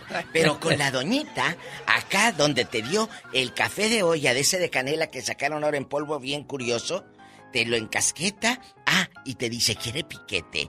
Y pues saca de una botella mágica, no sabes si es brujería o qué, pero te pusiste un cohete que le trajeron de su pueblo. Y, y entonces, ojo, desde el primer impacto donde abres la puerta de una casa, si ves a San Martín Caballero colgando un chorro de ajos, sabes que ahí va a haber comida. Ah, pero rica, genio Lucas. Claro, claro. Porque son señoras que les encantaba estar en la cocina. Sí. Que aprendieron el sabroso arte de cocinar. Sí, ¿ves? las No, niñas eh, de ahora, mira, Diva de México. Entras a una cocina y miras una cuchara media tierrosa y mantecosa porque no la han lavado. Esa cuchara de esas grandes de cerámica, pegada a la pared. Un señor San José que cortaron de la caja de arroz y le pusieron un cuadrito. Una santa cena majestuosa y el marco se ve grasoso, grasoso porque no lo lavan. ¿Sabes que ahí los tamales Buena comida. van a estar deliciosos? Ay. La verdad, la verdad. ¿Sabes que esa señora que le papalotea aquí su bracito de gordito? eh, ¿Sabes que esa vaporera va a estar Sabrosa. deliciosa? ¿Eh? Allá con el... Ah, pero eso sí, la mesa. No piensas que te sirve al ras. Tiene un mantel bordado con unas flores rojas divinas. Arriba un plástico que cuando pones así tus manitas te empieza a sudar el, el- el bracito Sí. donde estás comiendo porque tiene mantel. Claro, Allá claro. en su, en su condado pobre. señor. Porque ya aquí ya no es colonia pobre. Aquí ya es condado Ah, sí, no, pobre. sí, claro, Sí, porque claro. ya estás muy fregado. Aquí cuando haces el amor, si te menean mucho, baila la traila. Genio Lucas, mucho cuidado. Ay, Diva. Me gusta porque usted, usted es una mujer ¿Eh? de mundo. Usted se ve que ha andado tanto en lo alto como en lo bajo, Diva de México. Me gusta más lo bajo porque la gente come más delicioso. Eso sí, eso Al rato sí. vengo, ¿qué sí? Le presento a una señora que cocina muy rico. ¿Quién es? dicen, dicen. ¿Quién es? Dicen quienes la conocen. ¿Quién es? Carol de DirecTV, Diva de México. Carol, cuando llegas, Carol, a casa de una amiga y te recibe Ajá. con uñón postizo, pestaña postiza, sabes que la comida va a estar bien fea y congelada. Eso sí. Oye, qué buen tip. No, no, no, esa diva de México se la sabe de todas, todas, de arriba abajo y de, de cabo al lado y No, como no, no, se tiene diga. que pasar más, hazle una sección donde, donde específicamente hable de eso, por favor. Ay, sí, sí, lo he hecho muchos años. Lo que pasa es que cuando te enlazan conmigo tú ni sabes. Además ya tenemos bueno, director, estar ya tenemos pendiente. director a Carol de DirecTV, no te preocupes, ¿eh? Ya. ¿Eh? Carol, querida, eh, eh, mejor saca tus promociones. Que yo sé, amigas, que muchas de ustedes fueron a casa de su tía y vieron, ay, tanto canal que tienes. Pues sí, chula, yo tengo DirecTV. Y tú, nada más la triste antena. O esos disque platitos que te sacan un ojo de la cara. Con DirecTV, muchos canales en tu idioma.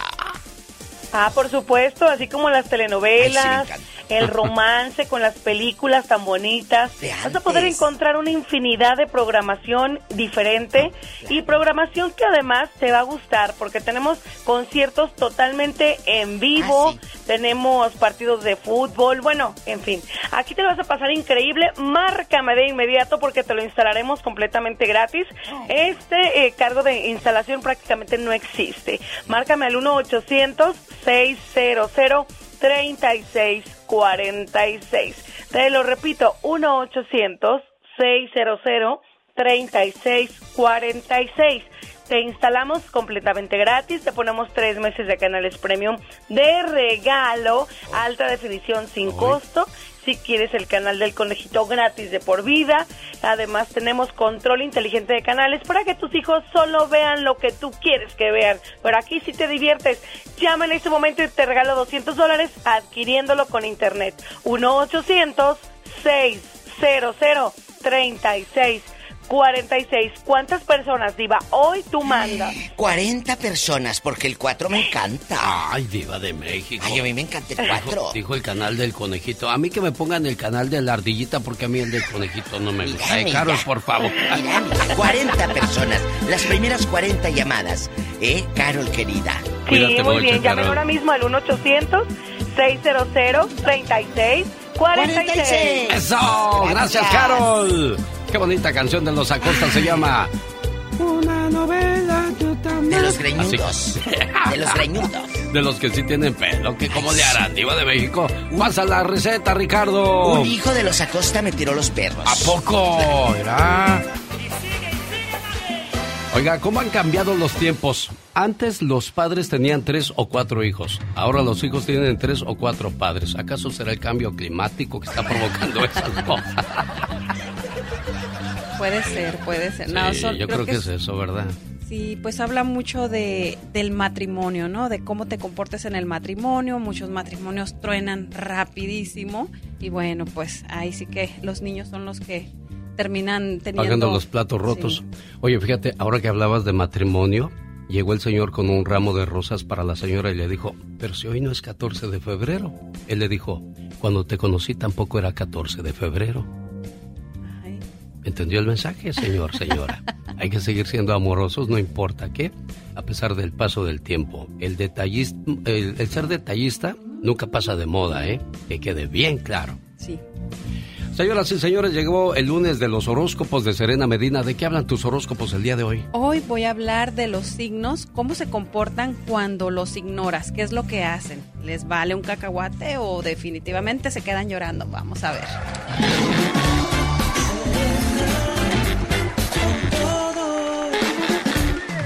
Los signos zodiacales cuando los ignoras los que te ignoran de vuelta, que les vale un cacahuate que los ignores.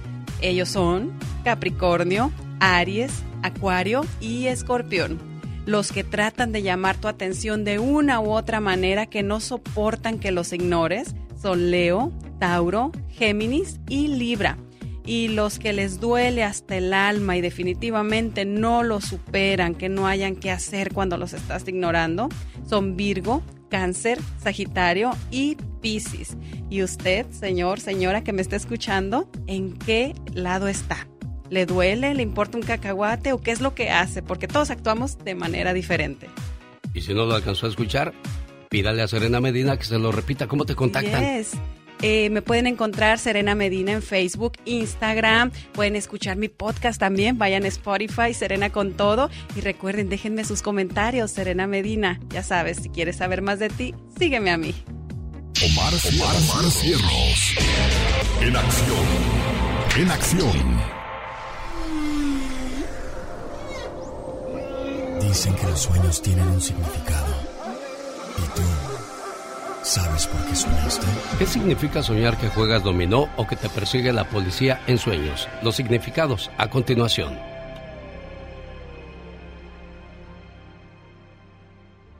¿Soñaste con jugar dominó? Si eres hombre y te soñaste jugando dominó, indica que eres una persona que le encanta ser halagado por otros por el tipo de mujer que tienes. Te encanta lucir la compañía de una mujer bella y acuerpada. Esto te sube la autoestima. De misma forma, este sueño te dice que eres una persona muy generosa y buena gente con los que te rodea. Eres capaz de quitarte el bocado para dárselo a otra persona. Soñar con la policía tiene diversas interpretaciones, pero básicamente se relaciona con seguridad, cumplimiento de la ley o aplicación de castigos, ya que esos son los principios que rigen esta profesión en el mundo real. ¿Sabías que Jean Calment fue la mujer fumadora más longeva del mundo? Pues ella fumó cigarros desde los 21 años hasta los 117. A los 117 dijo que ya estuvo y vivió hasta los 122. ¿Sabías que Laika fue el primer perro enviado al espacio?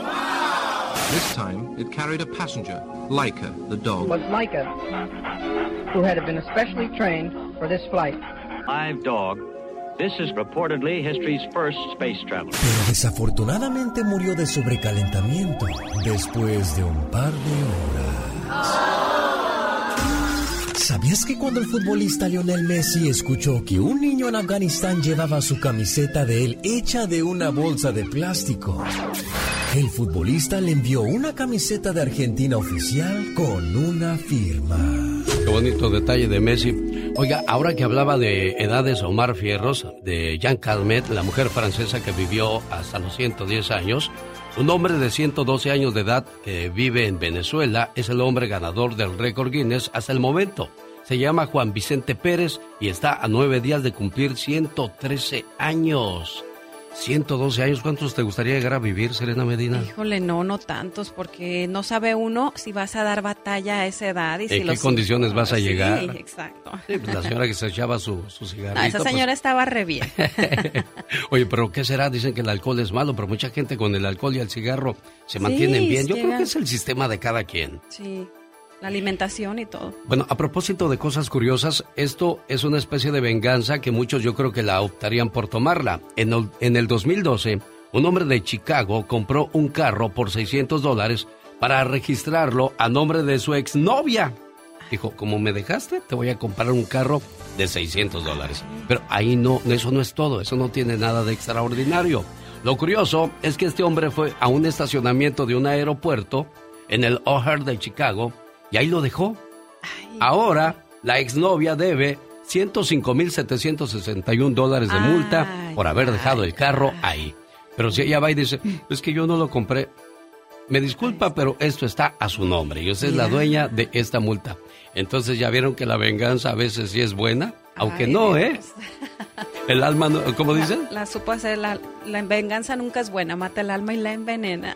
La supo hacer este cuate. Yo dije, yo al principio no le entendía, le compró un carro, ¿por qué? Si Sí, ya sí, sí, terminaron. terminaron. Pero ahora que veo que deja el carro en el estacionamiento y esta muchacha tiene una super deuda, este cuate se ha de estar riendo y aquella... Llorando. Desgraciado, por eso te ¿cómo, dejé. oye, ¿cómo te quitas eso de encima, no? Al gobierno hay que pagarle. Definitivamente, aunque usted no lo crea. Jorge Lozano H. En acción, en acción. Jorge Lozano H., el famoso cucaracho. Gracias a sus participaciones que hace en las redes sociales, España lo ha mandado a llamar para que haga sus presentaciones. ¿Dónde y dónde te presentas en España, Jorge? Así es, mi querido genio. Mira, me presento en Valencia, en Barcelona, en Madrid. Ya, gracias a Dios, Barcelona y Madrid son soldados. Estamos abriendo segundas funciones, genio, y allá andamos picando piedra a los mexicanos. Ya lo sabes, ya lo sabes. Déjame toco el teléfono para que se me pase tantito, hombre. Oye, ¿cuándo vienes a Estados Unidos? Te estamos esperando, Jorge Lozano H. Sí, genio, yo espero que para el segundo semestre, fíjate, del año, finales de año, estar allá con ustedes para saludar a toda mi gente que me escucha aquí con el genio Lucas. Estamos hablando de una mente de- o la mentalidad de una persona emprendedora, Jorge Lozano H. Y de eso habla precisamente el día de hoy lunes. Adelante, Jorge. Así es, mi genio. Fíjese, usted como yo seguramente conoce gente que en su trabajo le echa muchas ganas, obtiene buenos resultados, pero por alguna razón no ha visto crecimiento. Lleva en el mismo puesto por años, no lo valoran. Y lo peor de todo es que ahí decide quedarse por miedo a no encontrar nada mejor. Usted conoce gente así. Desde buscar un nuevo trabajo, emprender un negocio, mi genio, empezar una familia o hasta cambiarse de casa o de ciudad, llegan momentos en la vida en los que justo antes de tomar la decisión nos cuestionamos una última vez. ¿Estamos seguros de que queremos hacer esto? Y muchos nos echamos para atrás en el último momento.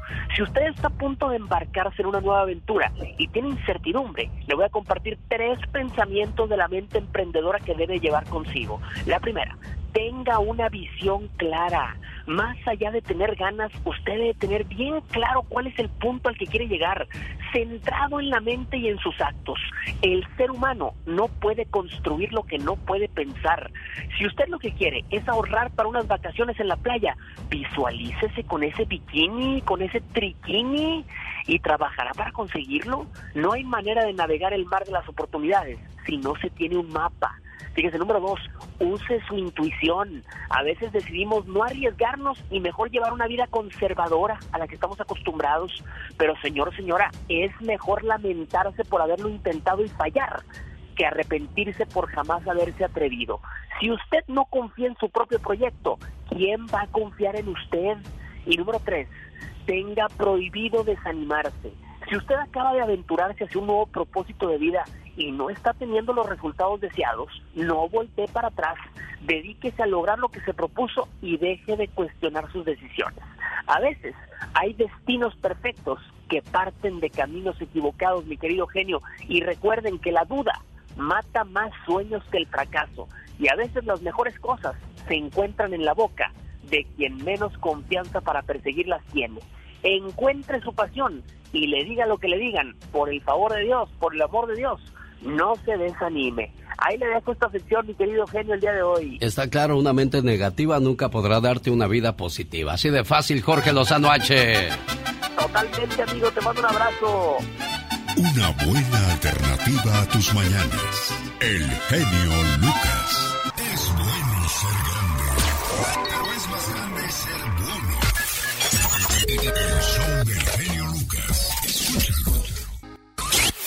Rosmarie Pecas con la chispa de buen humor. Placa, no me dejes, placa de mí. Si no tengo tus huesos, ¿qué será de mí? Me de, que se mueran los feos. Tiri, se ¿Popurrí de la muerte? feos, ¿El popurrí de la tiri, muerte? Que se mueran los feos, toditos, toditos. Había un chamaco tan feo, pero tan feo. ¿Y qué pasaba? Aprendió a caminar a los dos meses de nacido. ¿Y eso por qué, Nadie corazón? lo quería cargar. Era tan feo, pero tan feo. Que su mamá lo alimentaba a control remoto, señor. Ay, Pequita. Pobrecito, así vivió toda su vida bien feo. Ay, pobre Pecas, Las muchachas que lo veían pensaban que traía máscara. ¿De verdad? Dijeron, cuélgate unas ligas en las orejas. Ah. ¿Para qué? Dijo él. ¿Para que piensen que traes máscara? pues pobrecito. Estaba murió, murió virgen, señorita Rubio. El día que lo enterraron al pobre muchacho feo. Sí. Le tuvieron que poner mermelada de fresa en todo el cuerpo. ¿Y eso para qué ¿Para qué, Para ocurrió, que los gusanos se lo quisieran comer. Señoras y señores, ¿qué tal? Buenos días. Así arrancamos la semana con la tóxica Michelle Rivera que nos va a hablar acerca de las mujeres. ¿Cómo es? Hombreriega, sí, porque el hombre es mujeriego, entonces la mujer que tiene muchos hombres se les llama hombreriegas. Hola, ¿cómo están? Yo soy Moisés Muñoz. Soy Salvador Cabaña. Soy Hugo Norberto Castillo, el misionero, el jugador de la América. El clásico de las leyendas del fútbol mexicano. América versus Chivas. En Las Vegas, Nevada será este sábado en el Dorado High School. Boletos a la venta en la bonita supermarket y en Art Café del 719 North Nellis Boulevard en la ciudad de Las Vegas, donde estarán desayunando los jugadores el día sábado y domingo. Vaya con la familia y salúdenlos, pero antes del viernes por la noche, conferencia de prensa de 8 a 9 en El Toro y la Capra del Decatur Boulevard en Las Vegas. Reserve su mesa para la cena y la foto del recuerdo quizás con Sague, quizás con Moisés Muñoz, Ramón Morales, Matías Bozo, Salvador Cabañas, Ramón Ramírez, entre otras grandes figuras del fútbol mexicano. La fiesta es este fin de semana en Las Vegas. Llegó la tóxica Michelle Rivera. Un hombre puede tener 10 mujeres si quiere y es llamado un don Juan. Pero si una mujer tiene varios hombres, entonces es llamada... Michelle Rivera, buenos días, platíquenos. Así es, puede ser llamada hombreriega según varios estudios. Querido Alex, cuando decimos la palabra mujeriego, ya sabemos a qué nos referimos. Y es más, no significa tanto, estamos tan acostumbrados a que en nuestra cultura como la hispana, la mexicana, haya mujeriegos, que es una situación normal. La palabra hombreriega no existe aún en el diccionario, pero distintas notas periodísticas hacen referencia al término como equivalente al de mujeriego. Mira, el sociólogo Luis Paladines explica que generalmente estas mujeres disfrutan al máximo su libertad y evaden el compromiso, así como muchos hombres, no les importa el que dirá. La psicóloga y sexóloga Ana Castro Liz comenta que generalmente vienen de relaciones en las que se sintieron traicionadas y temen enamorarse de nuevo. Así que evitan el compromiso afectuoso. Por su parte, el psicólogo Samuel López de Victorias llama a estas mujeres lobas o she-wolf, parte de la premisa de que toda mujer sin excepción alberga en su interior a una mujer salvaje. Ella, la loba, siente que no hay otro modo de salir airosa de las situaciones que la vida le presenta y tiene que enseñar los colmillos, así como muchas mujeres que me escuchan en este momento. Ella no demanda, sino que ofrece, no pide, sino que da, no está domesticada. Si actúa de esa forma es porque se siente con poder y sabe que puede irse cualquier día y no tiene miedo de darse a otro porque es libre, no teme sufrir porque sabe que es fuerte. Para cerrar, nada más comento lo siguiente. Nuestra sociedad está cambiando, tienen que aceptarlo. La mujer se ha empoderado social y económicamente, así que cada vez son más comunes las mujeres lobas y hombreriegas. Los invito a que se acostumbren. Querido Alex, yo soy Michelle Rivera, no soy tóxica, soy simplemente mujer. Oye, Michelle Rivera, pero yo creo que sucede como con los hombres, ¿no? Si no es guapo, necesita dinero. Pero si es guapa, pues con eso le sobra y basta para tener todo lo que quiera, ¿no? Yo creo que las mujeres y eh, las mujeres van cambiando y según las necesidades también del hombre. ¿Y a qué me refiero con esto? También el hombre está tan decidido a que la vida y el rol ha cambiado que han dejado de hacer muchas cosas y las mujeres van invadiendo más ese terreno sin ser feminista. Ellos también están abriendo la puerta a que haya más she-wolf y esa she-wolf un día abrirá la puerta de tu casa y se va a ir porque no la estás aprovechando en casa. Ella es Michelle Rivera. Buen día, Michelle. Muy a gusto con tu programa. La verdad que eres la persona indicada para este lugar. La persona que este, debería estar ahí y estás ahí. La verdad me da mucho gusto por ti. ¿eh? El genio Lucas presenta a la Viva de México en Circo, Maroma y Radio. ¿Cuánto te paga la Diva de México, Pola? Migaja. ándale, ándale, cabezona. Guapísimo. Anda quemando, diva. No dinero, déjela. Eh, me, estaban escribiendo. ¿Qué, ¿Qué opino? Hace ratito que hablé de que cuando llegas a una casa y te recibe la doñita con eh, la casa oliendo a mole, con un mandil con patitos dibujados, una pinza de la ropa colgando a media panza, un San Martín Caballeros, el racimo de eh, eh, la ristra de ajos. Sabes que la comida iba a estar deliciosa. Y me dijo alguien, y viva, y cuando tiene plantas, ah, bueno, tienes que revisar qué clase de maceta tiene la doñita para saber que ahí cocinan divino desde la entrada. Si tiene un bote de leche nido, todo oxidado, todo mojoso, ahí tiene la ruda, el geranio, la sábila, con un moñito colorado para que no le hagan ojo ni brujería, ahí es buena. Ahí es buena la comida. Ojo, si tiene unos patitos en el jardín naquísimos y hasta gallitos con pares y, y pollitos de pura cerámica, en el jardín, ahí es. Ahí es. Si llegas a conocer a tu suegra y la doñita tiene en bote de leche nido, la sábila y desde la entrada sabes que las flores de plástico imperan en ese hogar, sabes que ahí la suegra va a ser chismosa, conflictiva y sale el futuro cuñado. Sale el futuro cuñado. No esperes, en chancletas, Gucci piratas, con calcetín puesto blanco, nejo, porque ya no es blanco, está nejo. Percudido. Percudido Sale en chancletas, con calcetines. En el chamorro trae un tatuaje de una calavera y unas palabras en inglés que ni él entiende. ¿Sabes que ese cuñado te va a meter en problemas y te va a dar unos guamazos si te portas mal con la dama? Si, ese cuña, futuro cuñado sale y trae su tatuaje aquí en el brazo, ya sea San Judas, la Virgen, eh, eh, eh, todo, eh, Santo Toribio Romo y todos aquí tatuados, todos aquí, es que va a haber conflicto en el futuro y te va a pedir dinero prestado. ¿Sabes que ese cuñado, cuando come, le hace así a la sopa?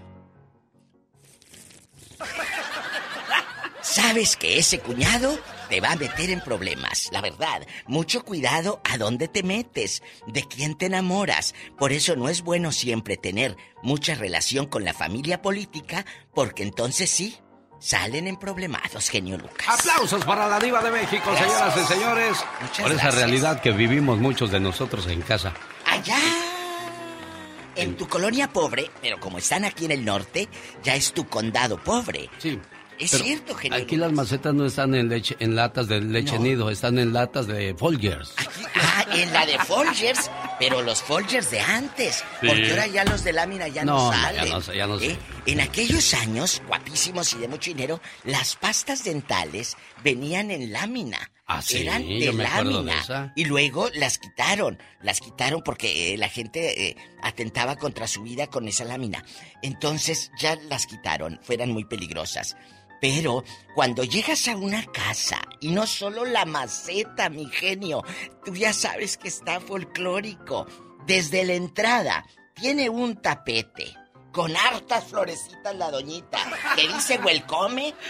Ya valió, ¿eh? Harta florecita dice welcome. Ojo, me falta el retrato de 15 años de Doña Lupita. Sí, Doña Lupita es la hija que tuvo ella en el 80, pero como ya ahorita es grande le dicen Doña Lupita. Cuando Doña Lupita tuvo sus 15 años, el pescuezo de un color como nejo, eh, trasteñido y la cara empanizada de otro, porque la maquillaron a, Lupita en sus 15 años. Ojo, en el trastero de la señora, invitaciones de todas las nietas. La fiesta de 15 años y las guarda en el vidrio del trastero. La foto de la high school que le mandó la nieta de allá del otro lado, la tiene ahí la doñita en el trastero para que cuando vengan sus finas amistades vean que el niño anda en, los Marines y tiene ahí la fotito del Marines con la bandera americana. Es cierto, Diva. Alex, el No, pues genio yo sé, Lucas. Diva, yo sé. Es Así que- vive es esa que lo, pobre lo gente. estoy viendo ahora que me lo dice, es cierto, Diva. Es cierto. Llegando voy a quitar las fotos y mis invitaciones que he guardado. Bueno, por lo menos cuando me invite a mí, quítelas. sí, Diva. Porque luego lo voy a Sí, criticar me va a radio. criticar, Diva de Lo voy a México. criticar. Y por favor, si van a ponerse chanclas, no se pongan calcetines. O tienen hongo en las uñas o qué fregados se están tapando. Pues sí. Me da pesar. La verdad, sí. Me da pesar. Es cierto, Diva de me, da, México. me da a- a- a cosas que dudar. Cosas que dudar. Muchas gracias. ¿Qué, ¿De qué vamos a hablar en el Ya Basta después Bueno. de toda mi letanía? El día de hoy, Diva de ¿Eh? México, me encontré un dato muy curioso. Hay 770 millones de analfabetos en el mundo. Oh, sí. Personas que no saben leer ni, Ni escribir. escribir. ¿Cómo han librado su vida estas personas? ¿Conoce a alguien usted mismo no sabe leer o escribir? Háblenos. Mm. Participe con nosotros hoy con La Diva de Y el zar de la ¡La radio. diva! Pero les voy a decir a todos esos botijones que tienen hasta de, de- ¿cómo se llama? Eh, eh, maestrías y, y- y son una bola de flojos y de záncanos. Tu suegro que no sabe, o tu suegra que no sabe leer ni escribir, hizo una casa, compró un terreno, trabajó, no sabe leer ni escribir, hizo a los 38 ya tenía dónde meterse. Y casa también. Entonces, A ver, ¿dónde meterse? Sí, y casa también. Y tú tienes 44, 45 y no sabes, y, y- y sabes leer, y sabes escribir, y no hace nada, Alex. Sí, no hace nada. Es cierto, Diva de ¿Y México. sabe por qué? ¿Por qué, Diva? Ah, porque ahora quieren apantallar, en las redes sociales gastar, que tienen su, su bolsonón bruto a la vieja, la, la de tu tía Michels, Michels Coars, eh, la Michael Kors, eh, eh, lamentablemente, Desgraciadamente hoy vivimos en una sociedad que De vive de apariencias, de Diva de. México. Aparentan lo que no son. Muestran fotografías donde se ven muy felices cuando en realidad están sufriendo y ahogándose por dentro. Sí, Hay que mostrar lo que es uno y ya, hombre. ¿Para qué tanta vuelta al asunto? No, no, deje usted la mostrada. Que quieres quedar bien con el fulano o la fulana en cuestión. Que, que una vida de rica. ¿Cuál rica, hombre? Si los ricos no andan aparentando eso. Andan en playera Andan y en tenis playera. chafas y tú puro chuchi. Sí, puro chuchi. Puro y- Luis, Luis y tu tío Buitrón. Michael Kors. Entonces, por favor, chicos, si usted conoce a una persona que no sabe leer ni escribir y sacó adelante a sus hijos, esa generación se nos está yendo, muchachos. Y es a la que debemos de cuidar, es a la que debemos apapachar, porque esa gente noble que no sabía ni qué decía el camión, pero llegó hasta Estados Unidos e hizo una vida. Yo te conozco una historia de que me habló aquí a un señor que su hijo, no, eh, la señora no sabe leer ni escribir. Y el hijo la llevó allá que saque con, con López Obrador, que te dan la- el dinero de los 60 años para adelante. Le dijo, mamá, a ver, hágale aquí y aquí. No, dijo, no aplicó, ama. No le van a dar nada. Pues no le llegó la tarjetita a la señora. Mira nomás. Y se queda con el dinero de cada mes. Ay, y como ella vive aquí en el norte, le dice, mamá, no le llegó nada. Y sí le llegó. Al cabo tiene pensión del otro lado. No sean así de malos, hombre. Regresa más adelante la diva de México. El ¿Quién baile es? del recuerdo.com celebra el mes del padre con Industria del Amor. Próximo sábado en Leonardo's de Huntington Park y el viernes en la movida de Bakersfield. Si quieres estar en forma, ese es el momento con las jugadas de David Faitelson. Señor David Faitelson, ¿se acuerda usted de Ramón Morales y de Cristian Patiño? Sí, claro, por supuesto. Dos eh, grandes futbolistas, uno del, del- lo recuerdo con el uniforme de las Chivas y el otro con el del América. ¿Quiénes serán más inteligentes, los, los de la América o los de las Chivas, señor David Faitelson? Pues yo siempre he pensado que los de las Chivas, pero bueno, este, mm, eh, digo, eh, aquí la pregunta no es quién es más inteligente, sino quién es mejor para jugar al fútbol. Vamos a poner a prueba sus habilidades, sus habilidades futbolísticas este sábado en Las Vegas y el domingo en Oxnard, California. Pero ahorita en el aire viene el primer agarrón del clásico de las leyendas. ¿Quiere escuchar las preguntas que les voy a hacer, señor David Feitelson? Sí, claro, adelante. Perfecto. Ramón Morales, buenos días, ¿cómo estás? Muy bien, ¿y tú cómo estás? Gusto en saludarte. Igualmente, bienvenido. Te presento a un buen amigo que de seguro has de conocer, David Feitelson. Ramón, ¿cómo estás? Un abrazo, saludos como siempre, mi, mi respeto es para ti. Y en la otra esquina, y en la otra esquina, Cristian Patiño. Saludos, genio. Saludos, David. ¿Cómo están? Buenos, buenos días. Bien, Cristian. Qué bueno escuchar de ti. Un, un abrazo, un saludo. Bueno, pues la pregunta para los dos, ¿quién es más inteligente, las Chivas o el América? ¿Es, de, ¿Es de contestar rápido o es capciosa? Es capciosa, es capciosa. Ahí le va la primera. Pregunta para las chivas rayadas del Guadalajara. ¿Listo, Ramón? Listo. ¿De qué color tienen las mangas el chaleco rojo de Juan? Pues cuando se las cosan, siempre va a ser rojo y blanco, pero ahorita como no tiene de color carne. Aplausos, señoras y señores, para la inteligencia de las chivas rayadas del Guadalajara. ¿Qué le pareció la respuesta, señor David Feitelson? Hombre, asombroso, yo, yo, yo iba a contestar y iba a caer en la trampa. Pero este, eh, vamos, me quedo con Ramón. Le hubiera copiado la tarea a Ramón sin duda alguna. Las chivas, uno. América cero, pero América todavía no ha tenido oportunidad. Pregunta para las Águilas del América, Cristian Patiño. ¿Cuál mes tiene 28 días? ¿Febrero, marzo o todos? Así de todos debe tener todos. Todos tienen los 28 días, todos los meses, sí, pero al final, sí, acuérdate que dicen que es enero, febrero, marzo, nos vamos por todos los meses, todos tienen 28. Esa es la respuesta correcta. todos tienen 28. ¿eh? Empate, empate, señor David Feitelson. Caray, yo pensé que nada más eran buenos con, con los pies, señor Feitelson. Sí, sí, sí, de acuerdo, de acuerdo. No, no, no, está bien. Es que para jugar con los pies hay que pensar con la cabeza, Alex. Pues el clásico del día de hoy terminó como los clásicos empates entre las Chivas Rayadas del Guadalajara contra las Águilas del América. Señor Cristian Patiño, señor Ramón Morales, quiero decirles algo. Si van a venir nada más de paseo a Las Vegas, mejor no vengan. Vengan a dejar todo en la cancha. ¿Lo prometen, sí o no? Prometido. Adelante. Es, es, es, es hay, hay que tratar de, de ganar siempre cuando uno se pone la, se porta la camisa de la América, Ramón en, en, como se porta la camisa de Chivas, al final es siempre tratar de ganar y, pues más que es el acérrimo rival, no contra Chivas hay que hay que ganar y, y vamos a ganar los de la América. Boletos a la venta en tiquetón.com y en, en las bonitas market de la ciudad de Las Vegas, pues alguna pregunta para Ramón o para Cristian, señor David Feitelson.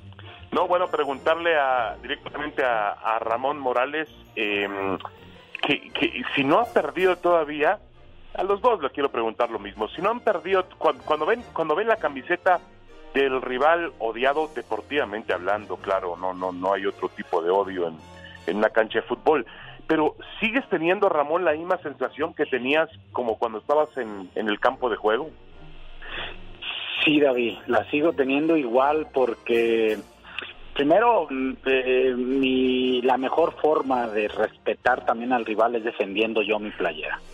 Y, y cuando yo me pongo esa playera no no no nomás me pongo la playera por para usarla por por usarla, sino porque me pongo una historia. Gente que la hizo grande, aficionados que de muchas generaciones que nos tocó que nos vieron jugar o que vieron o que nacieron con este equipo. Entonces cada vez que nos ponemos la playera en cualquier tipo de partido tenemos que defender la muerte y, y respetando siempre al rival pero le queremos ganar no eso qué buena respuesta David. Muy buena muy buena muy buena. Y antes de escuchar a Cristian a ver le quiero preguntar a Ramón si no siente un poco de envidia por el Atlas eh, eh, envidia no, más bien ojalá y se pongan las pilas, ¿no? O sea, lo que ha hecho el Atlas es muy meritorio, no hay que quitarle mérito, pero ojalá y llegue, llegue ese, no envidia, no sé si sea la palabra, ese ese coraje interno donde ahora me toca a mí y ojalá y la institución Chivas piense así y, y busque mejorar en todos sentidos. Y Cristian Patiño, ¿qué opina de la, de la rivalidad, la rivalidad de América Chivas? Eh, ¿Sigue siendo, Cristian, para ti una rivalidad de primer nivel? Porque han, ahora existen otras en el fútbol mexicano que han crecido, los equipos de Monterrey. Fíjate que, eh, bueno, ayer eh, con el triunfo del Atlas, el Atlas es el único equipo que, que pudo repetir campeonatos de los últimos ocho torneos, de lo cual habla pues de una paridad, un equilibrio en el fútbol mexicano, Cristian. Eh, respecto a Atlas, pues la movilidad al final lo- lo- los ha hecho partícipes y este, y campeones dos veces, ¿no? Yo creo que los chavos ponen el punto honor, las ganas y el deseo dentro de la cancha para poder lograr esos triunfos y esos campeonatos, ¿no? Y respecto a lo que compete a lo que es América, pues yo llegué a los 17 años a la cantera de, América y, que yo me acuerde desde que tengo uso de razón, el acérrimo rival, como tú dices, deportivamente hablando, es, es Chivas, ¿no? Entonces al final creces con esa parte, te inculcan esa parte. El americanismo anterior era era de, de, del punto honor, de ganas, de deseos, de, de- del orgullo, de, que yo porto esta camisa y no nada más me la pongo por decir, ah, voy a voy a jugar y voy a jugar contra las Chivas. No, voy a jugar, voy a defender el orgullo, mi dignidad deportiva, la institución, todo lo que compete a todo eso. Entonces, si la gente no se pone, la gente que está ahorita en este momento no se pone de esa manera la camisa, mejor que no se la ponga, que no llegue a América porque no sabe dónde va a llegar, igual con la institución de Chivas, yo creo que al final portamos esa, eh, eh, los que tuvimos la oportunidad de portar esa camisa, esa camisa la tratamos de, de- de- de hacer y- o tratamos o tratar- o hicimos mucha historia porque al final pues a mí me tocó ser campeón con el América en el 2002 después de 13 años que el América no había sido campeón me tocó ser parte importante de, de ese campeonato entonces yo creo que la persona que se pone esa camisa la, que, la persona que va a portar ese escudo y que quiere y desea y firma para ese club tiene que partirse el alma dentro de la cancha ¿no? Claro, eso es lo, lo más importante. Escuchen esto, Ramón, Cristian, David. Hola, ¿cómo están? Yo soy Moisés Muñoz. Soy Salvador Cabaña. Soy Hugo Norberto Castillo, el misionero, ex jugador de la América. El clásico de las leyendas del fútbol mexicano. América versus Chivas. El partido lo promovió el señor David Faitelson y lo va a narrar el señor Raúl Sarmiento. Por primera vez en la historia hacemos esto para los radioescuchas de Las Vegas y de Oxnard. Un momento inolvidable, increíble y espero no se lo pierdan, señor David Faitelson. No, por supuesto, por supuesto. Siempre que se enfrenten América y Chivas hay rivalidad. Son jugadores que mm, eh, a lo mejor ya no juegan con la velocidad de antes, pero siguen teniendo una capacidad, ¿Una calidad? inteligencia, una sí, sí, sí, sí, capacidad, calidad, inteligencia. Es un lujo verlos jugar al fútbol eh, y yo creo que es una maravillosa oportunidad para hacerlo. Yo eh, eh, eh, en, en la división que sea, en, en- en el en el límite de edad que sea, eh, un América Chivas siempre es atractivo, Alex. Y Las Vegas se merecen lo mejor de estos dos equipos, por eso invitamos a Ramón Morales, Cristian Patiño, Matías Bozo, Sague. En fin, muchachos, nos vemos el sábado, primero Dios. Ahí nos gracias. vemos. Gracias, genio, gracias, David. Que estén bien, Hasta saludos. Hasta luego, buenos días. El Buen día. genio Lucas no está haciendo pan. Él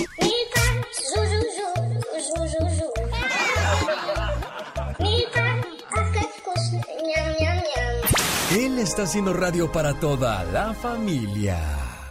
Sí, bueno, pues señoras y señores, estoy hablando con Gustavo Adolfo Infante, que como siempre tiene la última palabra. Gustavo, buenos días, bienvenido al programa. Tu programa. Amigo, amigo, gracias, querido Eugenio, te abrazo con cariño, muy contento, ¿no? Por todo lo que pasó en materia deportiva, sé que a Faitelson le toca eso, pero que el Atlas haya ganado, que el Real Madrid haya ganado, que el Checo Pérez haya ganado, eh, está bien padre todo eso, ¿no? Sí, oye, pues acaba de hablar este David Faitelson precisamente de eso, pero con Cristian Patiño y Ramón Morales, leyendas de las Águilas del la América, que vienen el sábado a la ciudad de Las Vegas y el domingo a Oxnard, California. Qué chulada, va a estar padrísimo, ojalá, ojalá vaya mucha gente a verlos, porque luego hay, luego hay escasez de personas en los eventos. Hay que distraernos, hay que pasárnosla bien, de eso se trata, hombre. Totalmente de acuerdo, amigo querido. Oye, tú sabes que el Atlas eh, fue el campeón del fútbol mexicano, le ganó a- al Pachuca y finalmente eh, pues es el, es el campeón por segundo año consecutivo. Apareció en la transmisión Saúl, el Canelo Álvarez.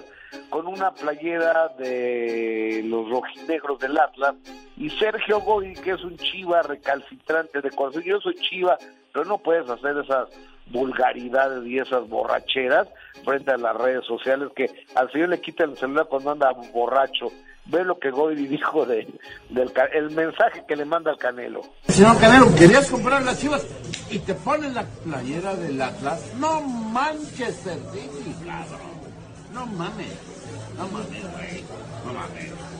Hay que tener un poquito de identidad. Las cosas. Cuando dices mexicano es porque eres mexicano. Cuando dices que eres chiva es porque eres chiva. Cuando dices que eres Atlas es porque eres Atlas. Lealtad propia. Ándale. Si estás allá es porque estás allá, si estás acá es porque estás acá. Muy bien, Sergio, qué buena deducción. Y conozco a tu familia. Y a lo mejor te conozco a ti, pero no me vale madre. Me vale madre. Bueno, estaba enojado Sergio Goyri porque el Canelo se cambió de las chivas al Atlas. Habla con él, oriéntalo. Oye, amigo, lo que pasa es que el Canelo, el Canelo es un empresario millonario que quería comprar a Chivas Rayadas del Guadalajara. No sé si le vaya a las Chivas o no. Pero finalmente te puedes poner la camiseta que se te dé la gana. Hoy del América y mañana de los Rayados, ¿no? Claro, eso no te- nadie tiene por qué quedarse en un lugar donde no está a gusto. Totalmente. Y aparte, cuando es cuestión de negocios, mucho menos.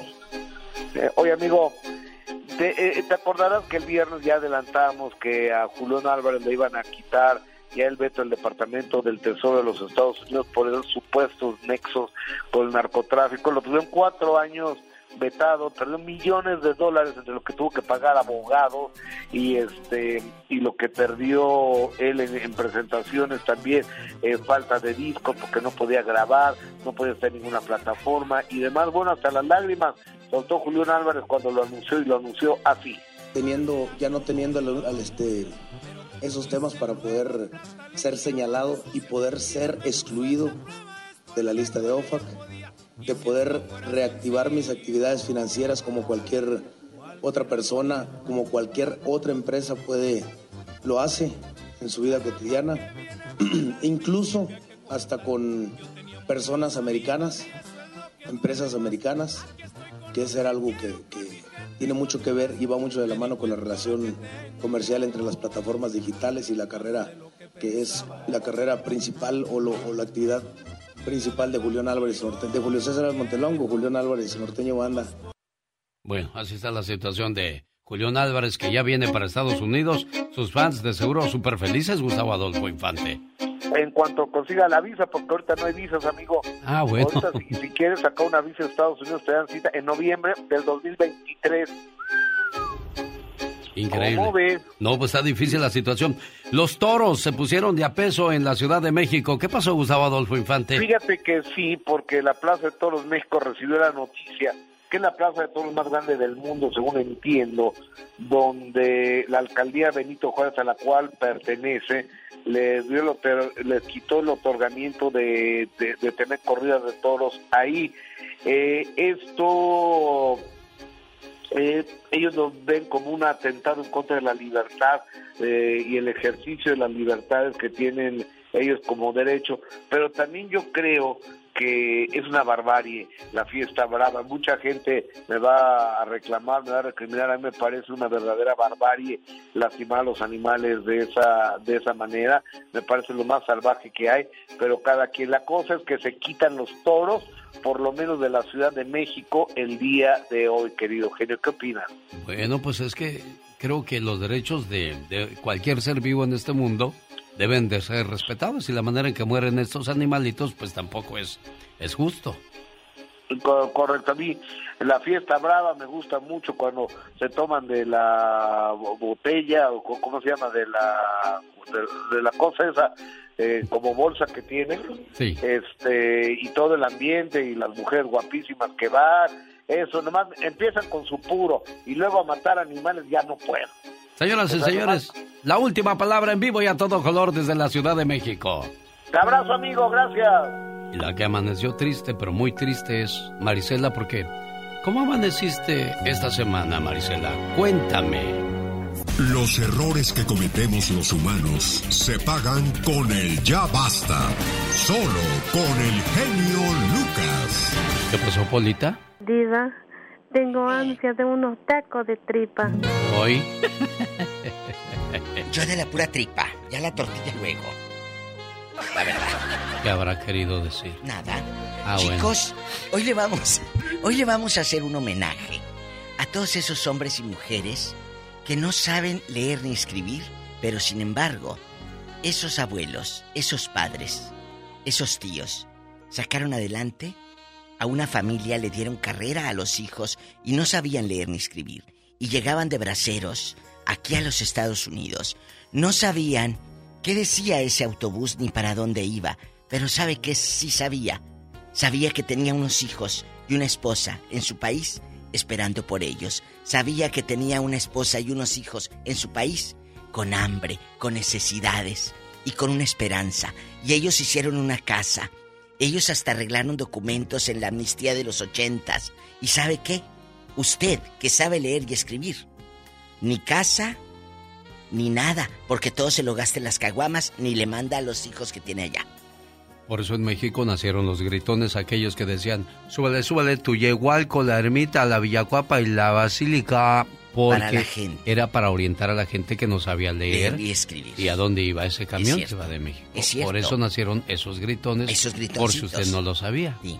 Entonces, ¿qué necesitamos ahorita?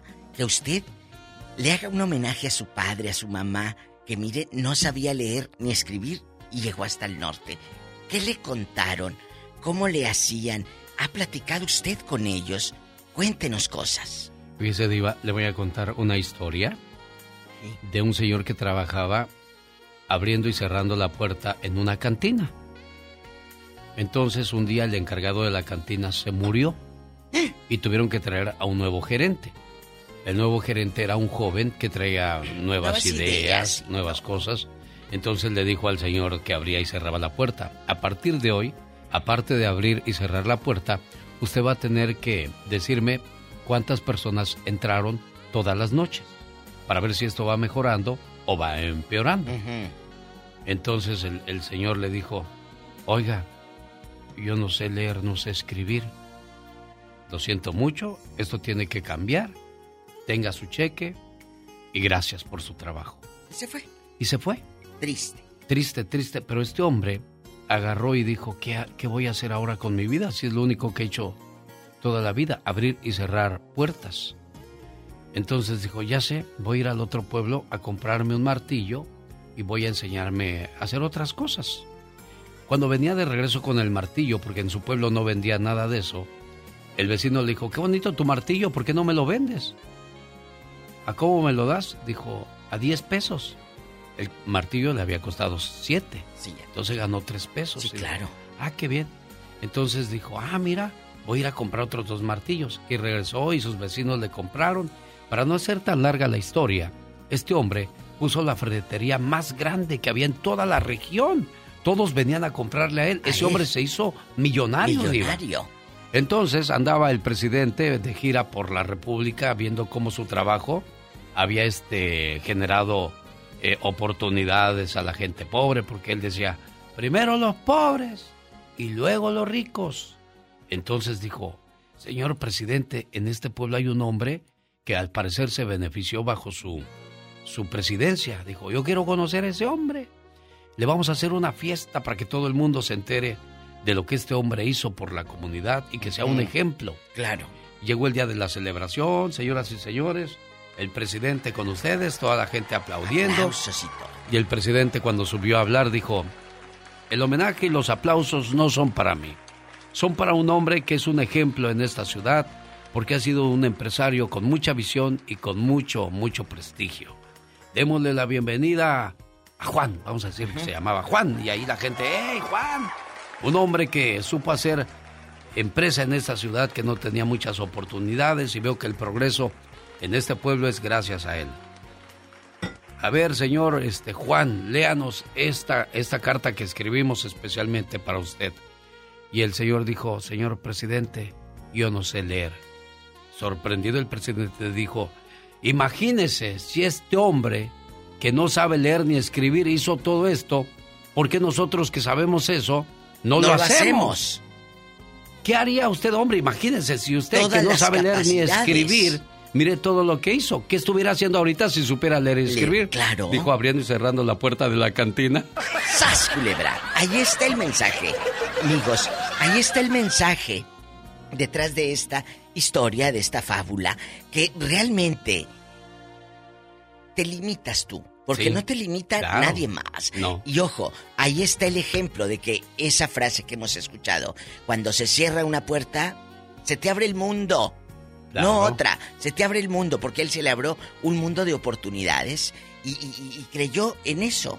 Por eso no, no tengas miedo, ni te dé vergüenza decir que tu mamá o tu papá no sabe leer ni escribir. Al contrario, sin saber leer ni escribir, hasta casa hizo y tú de 40 todavía no puedes pagar la tuya. Tenemos llamada Niña Pola, vamos rápidamente a las líneas telefónicas porque ya está en el aire.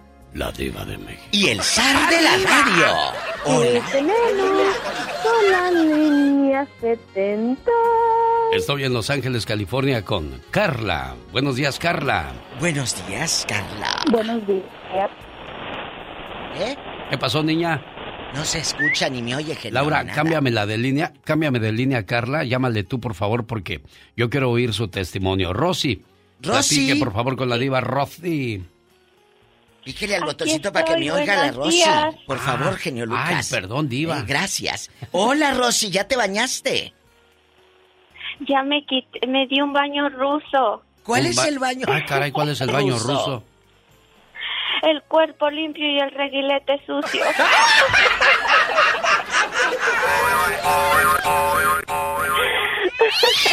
Hasta el gato se rió. El baño ruso, el cuerpo limpio. Y el reguilete Y sucio. el reguilete sucio. Yo me la sabía en español, pero así no. En Está muy bien. no.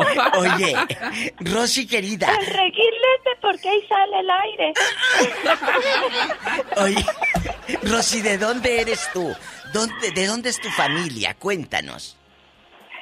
Pues a mi lindo pueblo tan hermoso, Sí. mi linda gente de mi lindo Tetipac, a un lado de Tasco, en De Guerrero. Tasco Guerrero. Y, Ah, y- sí. Y allá, Y, y ahorita que dije, ¿cómo era? ahorita que dijeron eso, me acordé de mi abuelita, Oh, mi mamacita sinforosa. Ella no sabía escribir, no sabía leer, pero sí sabía el dinero, sabía dar el cambio. Ajá, y yo le decía, mamacita, ¿por qué este no sabes escribir ni leer? ¿Y cómo sabes el dinero? Me dijo, dice, eso me enseñó tu abuelo, mi hijita, dice. Ande. Dar el cambio cuando vas a pagar, pero no sé las letras, no sé los números. Y Fíjate, ahí, todo de ahí memoria tienen una visual. historia. Claro. Y, y ahí en Y Tetipac, ayer- sí. Ajá, perdón. Y ayer, aquí yo que vivo en Orange, me fui a juntar botes Sí. reciclables porque Sí. se va a graduar mi niña y le digo, ándale mamá, vamos a juntar botes. Ay, Estaba un paisano hablando en su celular, sentado ahí en la banqueta, pero estaba hablando como mixteco. Sí, sí, en De- su lengua madre. Ajá, y que le pregunto, le digo, buenas tardes señor, le digo, ¿de dónde es usted? Dice, de Oaxaca. Le digo, ¿y sabe leer, sabe hablar español? Dice, no, no sé el español, dice. Digo, ¿sabe escribir? ¿Sabe leer? No sé. Luego, ¿y conoce los dólares? Pues sí, dice, si no mi patrón me pagara lo que quisiera. Checan la idea, eh, eh, amigos. Oye, hermosa, ¿le vas a hacer una fiesta a tu niña y andabas buscando ayer para completar? Sí, Ah. nos fuimos a buscar botes.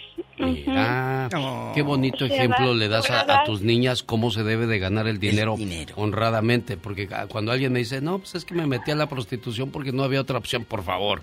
¿De verdad? ¿En serio? Ay, Estamos no, hablando. no, no, no. ¿En serio? No, no, Aquí mi amor. Nos fuimos al, al, este, me fui al Suami, me fui a la segunda, me fui, le dije a mi niña, ándale mamá, vamos a juntar botes. Y los fuimos a vender y le dieron 7 dólares con 83 centavos. y así de poquito en poquito. Aquí hay dos mensajes en esta llamada. Sí. Usted que junta los botes y enseñas a trabajar. Y dos, el, el- el amigo de Oaxaca que no sabe español, no sabe leer ni escribir y sin embargo aquí en el 2022 se la rifa y llegó hasta el norte. Rosy, hazme un favor. Dame, dame tu teléfono, Rosy, si eres tan amable. A ver, es el 714-868-2590. 714. 14, otra vez. Ajá. 868 Ajá. 2590. Gracias, mi amor. Que tengas un excelente día. Gracias. Dios te bendiga. Gracias. Hasta luego, Rosy. Qué Quisiera bonito. que fueran las madrinas. Ándale, qué bonito. Gracias, Rosy. Y así como Rosy, hay muchas Rosys allá, muchas mujeres trabajadoras independientes. Eh, Te voy a decir algo, pásame el banco, pásame ese banco. Pásame ese banco, Ahí por está, favor. Ahí Ah, está, bueno. Diva. Ella junta botes y de ahí saca el dinero. Sí. Pero yo te conozco muchas que viven con lo que yo tengo en el banco. Sas, culebra al piso. ¡Tras! ¡Tras! ¡Tras! ¡Ay! En la cara no, porque soy artista. Y estoy sentada, ¿eh? Así que ya se imaginan. Gracias, Diva. Gracias. Por esa ¿eh? explicación Muchas tan bonita. viven con lo que tienen en el banco. Carla, buenos días. ¿Cómo está usted? Sí, con su cuenta bancaria. Sí, a eso se Sí, refiere. cómo no. Carla, Ándale. buenos días, Buenos Carlita. días. Hola, genio, buenos Hola. días, gusto en saludarlo. Un gusto No, también me para hace mí. muy feliz escucharlo, lo escucho desde mucho tiempo, siempre he querido hablar con usted, tratar de, am, de dar una opinión Oh. cuando quiero darlo, yo lo admiro demasiado, demasiado. Am, usted estuvo en una parte bien importante de mi vida, pero bueno, me da gusto saludarlo. Me dio mucho gusto cuando me lo volví a encontrar. Antes salía en una estación en Dallas Sí. y desde ahí le perdí la pista y ahora me da mucho gusto volverlo a saludar. A lo que vamos, a lo Sí, que vamos no, con gra- opiniones. gracias, te agradezco mucho, Carla. Dijiste Dallas y me dieron a mi mente un chorro de memorias muy bonitas. Te lo, te lo agradezco que, que me hayas vuelto a revivir Ujú. ese espacio bonito o esa parte bonita de mi carrera, de mi trabajo. Sí, siempre, siempre, siempre, siempre, siempre va a estar en mi corazón. Am, y ahora le quiero, le quiero dar la opinión de lo que están hablando ahorita. Es mi suegro, es analfabeta él. Y efectivamente, él arregló por la amnistía en, en aquellos años, del, me parece que fue en el 86. Sí. Y, y ahorita él sacó a una, sacó a su familia adelante. Sacó a su familia adelante. Él siempre, sus, a nosotros nos da risa que siempre es como que, bueno, Sí. él lo único que hace, que sabe escribir, es su firma. Para cualquier papel es la firma de él. Mira. Y para lo de la amnistía, no, no para lo de la amnistía, para cuando él se quiso hacer ciudadano, su esposa le estuvo leyendo todas las preguntas y él escuchando. Ella leyendo y él escuchando. Y adivine qué genio. ¿Qué pasó? Pasó la ciudadanía. Increíble. Es que cuando se quiere, se puede. Cuando se quiere, se buscan caminos y cuando no, se buscan pretextos, Diva Pretextos. de México. Ahí está el ejemplo Exacto. de este buen hombre, de tu suegro. Qué bendición, porque hay muchos hombres y muchas historias detrás de esta bocina. Muchas gracias. Carla, te agradezco y ojalá no nos perdamos la pista por mucho tiempo, primero Dios. Nunca, ya. Lo tengo bien, ya lo tengo bien, lo tengo bien identificado. Gracias, Carlita. Oh. Lili, Lili, pásame a Lili. ¿En qué línea? Te... ¿Sí tenemos llamadas, niña Pola? Hola. Sí, tenemos por la 11.007. 11.007. Ahí estás tú, Lili. Buenos días. Buenos días. Buenos días, genio y diva, ah, perdón, diva y star de la radio. ¡Ah, que la canción! ¡Ah, también Es, es una excelente manera de iniciar la semana. ¡Ay, qué bonita! Gracias. Muchas gracias, Me hicieron, guapísima. me hicieron la semana y el mes y todo el año. ¿Por qué? Ay, pues porque estoy hablando con ustedes. Ah, en otras gracias. ocasiones he entró. intentado y no he tenido suerte. Bendito sea Dios, gracias. ¡Ay! ¡Envidioso! ¡Satanás! ¿Envidioso su gato? Déjelo. Cuéntanos, guapa, ¿qué historia de amor, de tenacidad nos vas a contar el día de hoy? Es de mi papá. A ver, cuéntanos de tu Mi, papá. mi, pap- mi- eh, mi- somos originarios de Durango y mi papá desde muy joven ah, se, se, se, se agregó años para poder calificar como bracero. Se vino, se vino de bracero, Siendo estaba muy chiquito, solamente estudió hasta los hasta el tercero de primaria porque su, su papá lo sacó de la escuela a él y otro hermano pues para que trabajaran porque eran de una familia numerosa y pues ellos trabajaban para ayudar o para contribuir a la familia.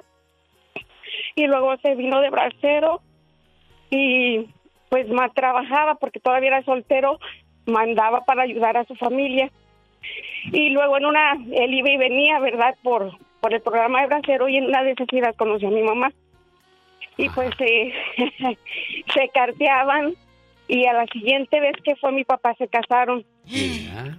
Y pues en el Inter eh, mi papá seguía yendo y viniendo, yendo y viniendo, mientras mi mamá estaba ya cuidando de, porque tuvieron familia, nos tuvieron a nosotros, fuimos cuatro hijos.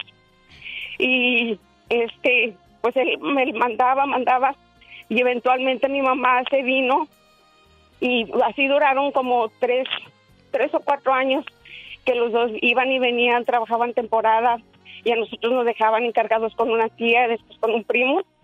Y para esto, mi papá por medio del trabajo pues logró logró arreglar, la residencia. Sí, la, arregló la, la residencia por por medio del trabajo y se trajo a mi mamá y ya con el tiempo nos emigraron a nosotros.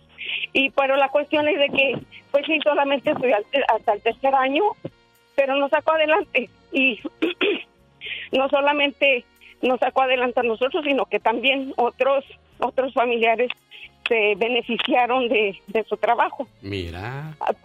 Y este mi hermana y yo nos graduamos, nos graduamos, perdón. No te preocupes, Es mi papá entendemos, entendemos tu emoción, mi, mi tu, papá tu orgullo. falleció. Ah, Sí, sí, mucho orgullo. Mi, mi papá falleció en el 2015, el 25 de diciembre del 2015. Así es que es una fecha muy significativa para nosotros, pero la cuestión es de que, pues sí, a pesar de que solamente estoy hasta el tercer año de primaria, logró, dejó un legado muy bonito. Un legado muy bonito en todos nosotros. yo siempre lo he dicho, Diva de México, cuando naciste, naciste llorando. Y los demás que estaban a tu alrededor estaban sonriendo. ¿Contentos? Cuando te vayas, deja que tú te vayas sonriendo y los demás se queden llorando de tan buen trabajo que hiciste. Lili, donde esté tu papá ahorita, está sonriendo al saber que, que entendiste su sacrificio, entendiste su labor. Está feliz donde quiera que se encuentre. Dios te bendiga, Lili. María de Palmdale, platique con la diva de Y el sol. El Ya, diva, ¿eh? Ya. Bien. Hola. se sosiega, ¿eh? Hola, buenos días. Buenos días, Bueno, mi Lili de oro. Quiero platicar, pero por mí misma lo que yo viví. Cuéntenos. Porque yo nunca fui a la escuela. Mi padre nos enseñó a nosotros a, a labrar la tierra, a trabajar en la agricultura y no hubo tiempo para ir a la escuela a estudiar. Pero debido a la situación que vivíamos en El Salvador en los años 80, yo tuve que salir huyendo de allá. Y cuando llegué yo aquí a California, yo fui a una escuela, estudié cuatro meses. Gracias a Dios, este, aprendí por lo menos a, a firmar mi nombre y de allí pues uno viene a trabajar y, y me puse a trabajar en limpieza de cuartos de hotel. Trabajé muchos años. Desafortunadamente en el año 2011 de repente yo salí de mi trabajo y me fui para la casa y mientras estaba durmiendo yo perdí la vista. Cuando amaneció otro día yo ya no podía ver. Así se me fue la vista de, de una noche a una mañana. Y cuando fui al optometrista me dijo que tenía muertas las córneas, que nunca iba a volver a ver. Entonces, este, me he sometido a diferentes cirugías. Eh, me pusieron lente en los ojos, pero desafortunadamente no logré la vista para nada. Yo estoy ciega al 100%. Yo me había quedado con mi hija de un año y medio cuando me separé con el padre de ella. Y así tuve que trabajar y cuando mi niña tenía seis años, yo quedé ciega. Y bueno, me tocó luchar con, con dos niños que tenían menores de edad. Cuando mi hijo creció, bueno, él hizo su vida de los 18 años, él se apartó. Y quedó mi niña conmigo y ella es la que me ha cuidado. Ella se encarga de, checarme el azúcar, de hacerme insulina, las pastillas, el café, la comida, porque es difícil. Para mí es difícil porque yo no solo perdí la vista, no solo perecí con diabetes, no solo tengo tiroides, presión alta, sino que he pasado dos infartos al corazón y una cirugía. Y es bien difícil levantarse de, de una situación como esa. Sí. Pero gracias a Dios que Dios me ha dado la fuerza y, y mi hija que ha estado conmigo desde chica me ha ayudado, se ha sacrificado porque se levanta a las 5 de la mañana ella para ayudarme a hacer lo que necesita con mí antes de irse a la escuela. Gracias a Dios este ella termina su high school, se me gradúa este jueves 2 de junio. Gracias a Dios con honores recibe su beca y se me va a ir a estudiar a la Universidad de UCLA. Ahora yo le pido a Dios que me dé a mí una forma de, de salir adelante yo sola. Yo le pido a Dios, perdón Diva, yo le pido a Dios que esa muchacha que se está graduando no se le olvide quién hizo todo ese sacrificio por ella, Diva de México. Exacto, y, lo, tú has formado a esa mujer. Dios te va a proveer para que a ti te cuiden, Dios te va a proveer y a tu hija le dé mucha vida para que siga sosteniéndote. Señoras y señores, fue el Ya Basta con la Diva de México. Y el zar de la diva, radio. hombre, ya! Gracias.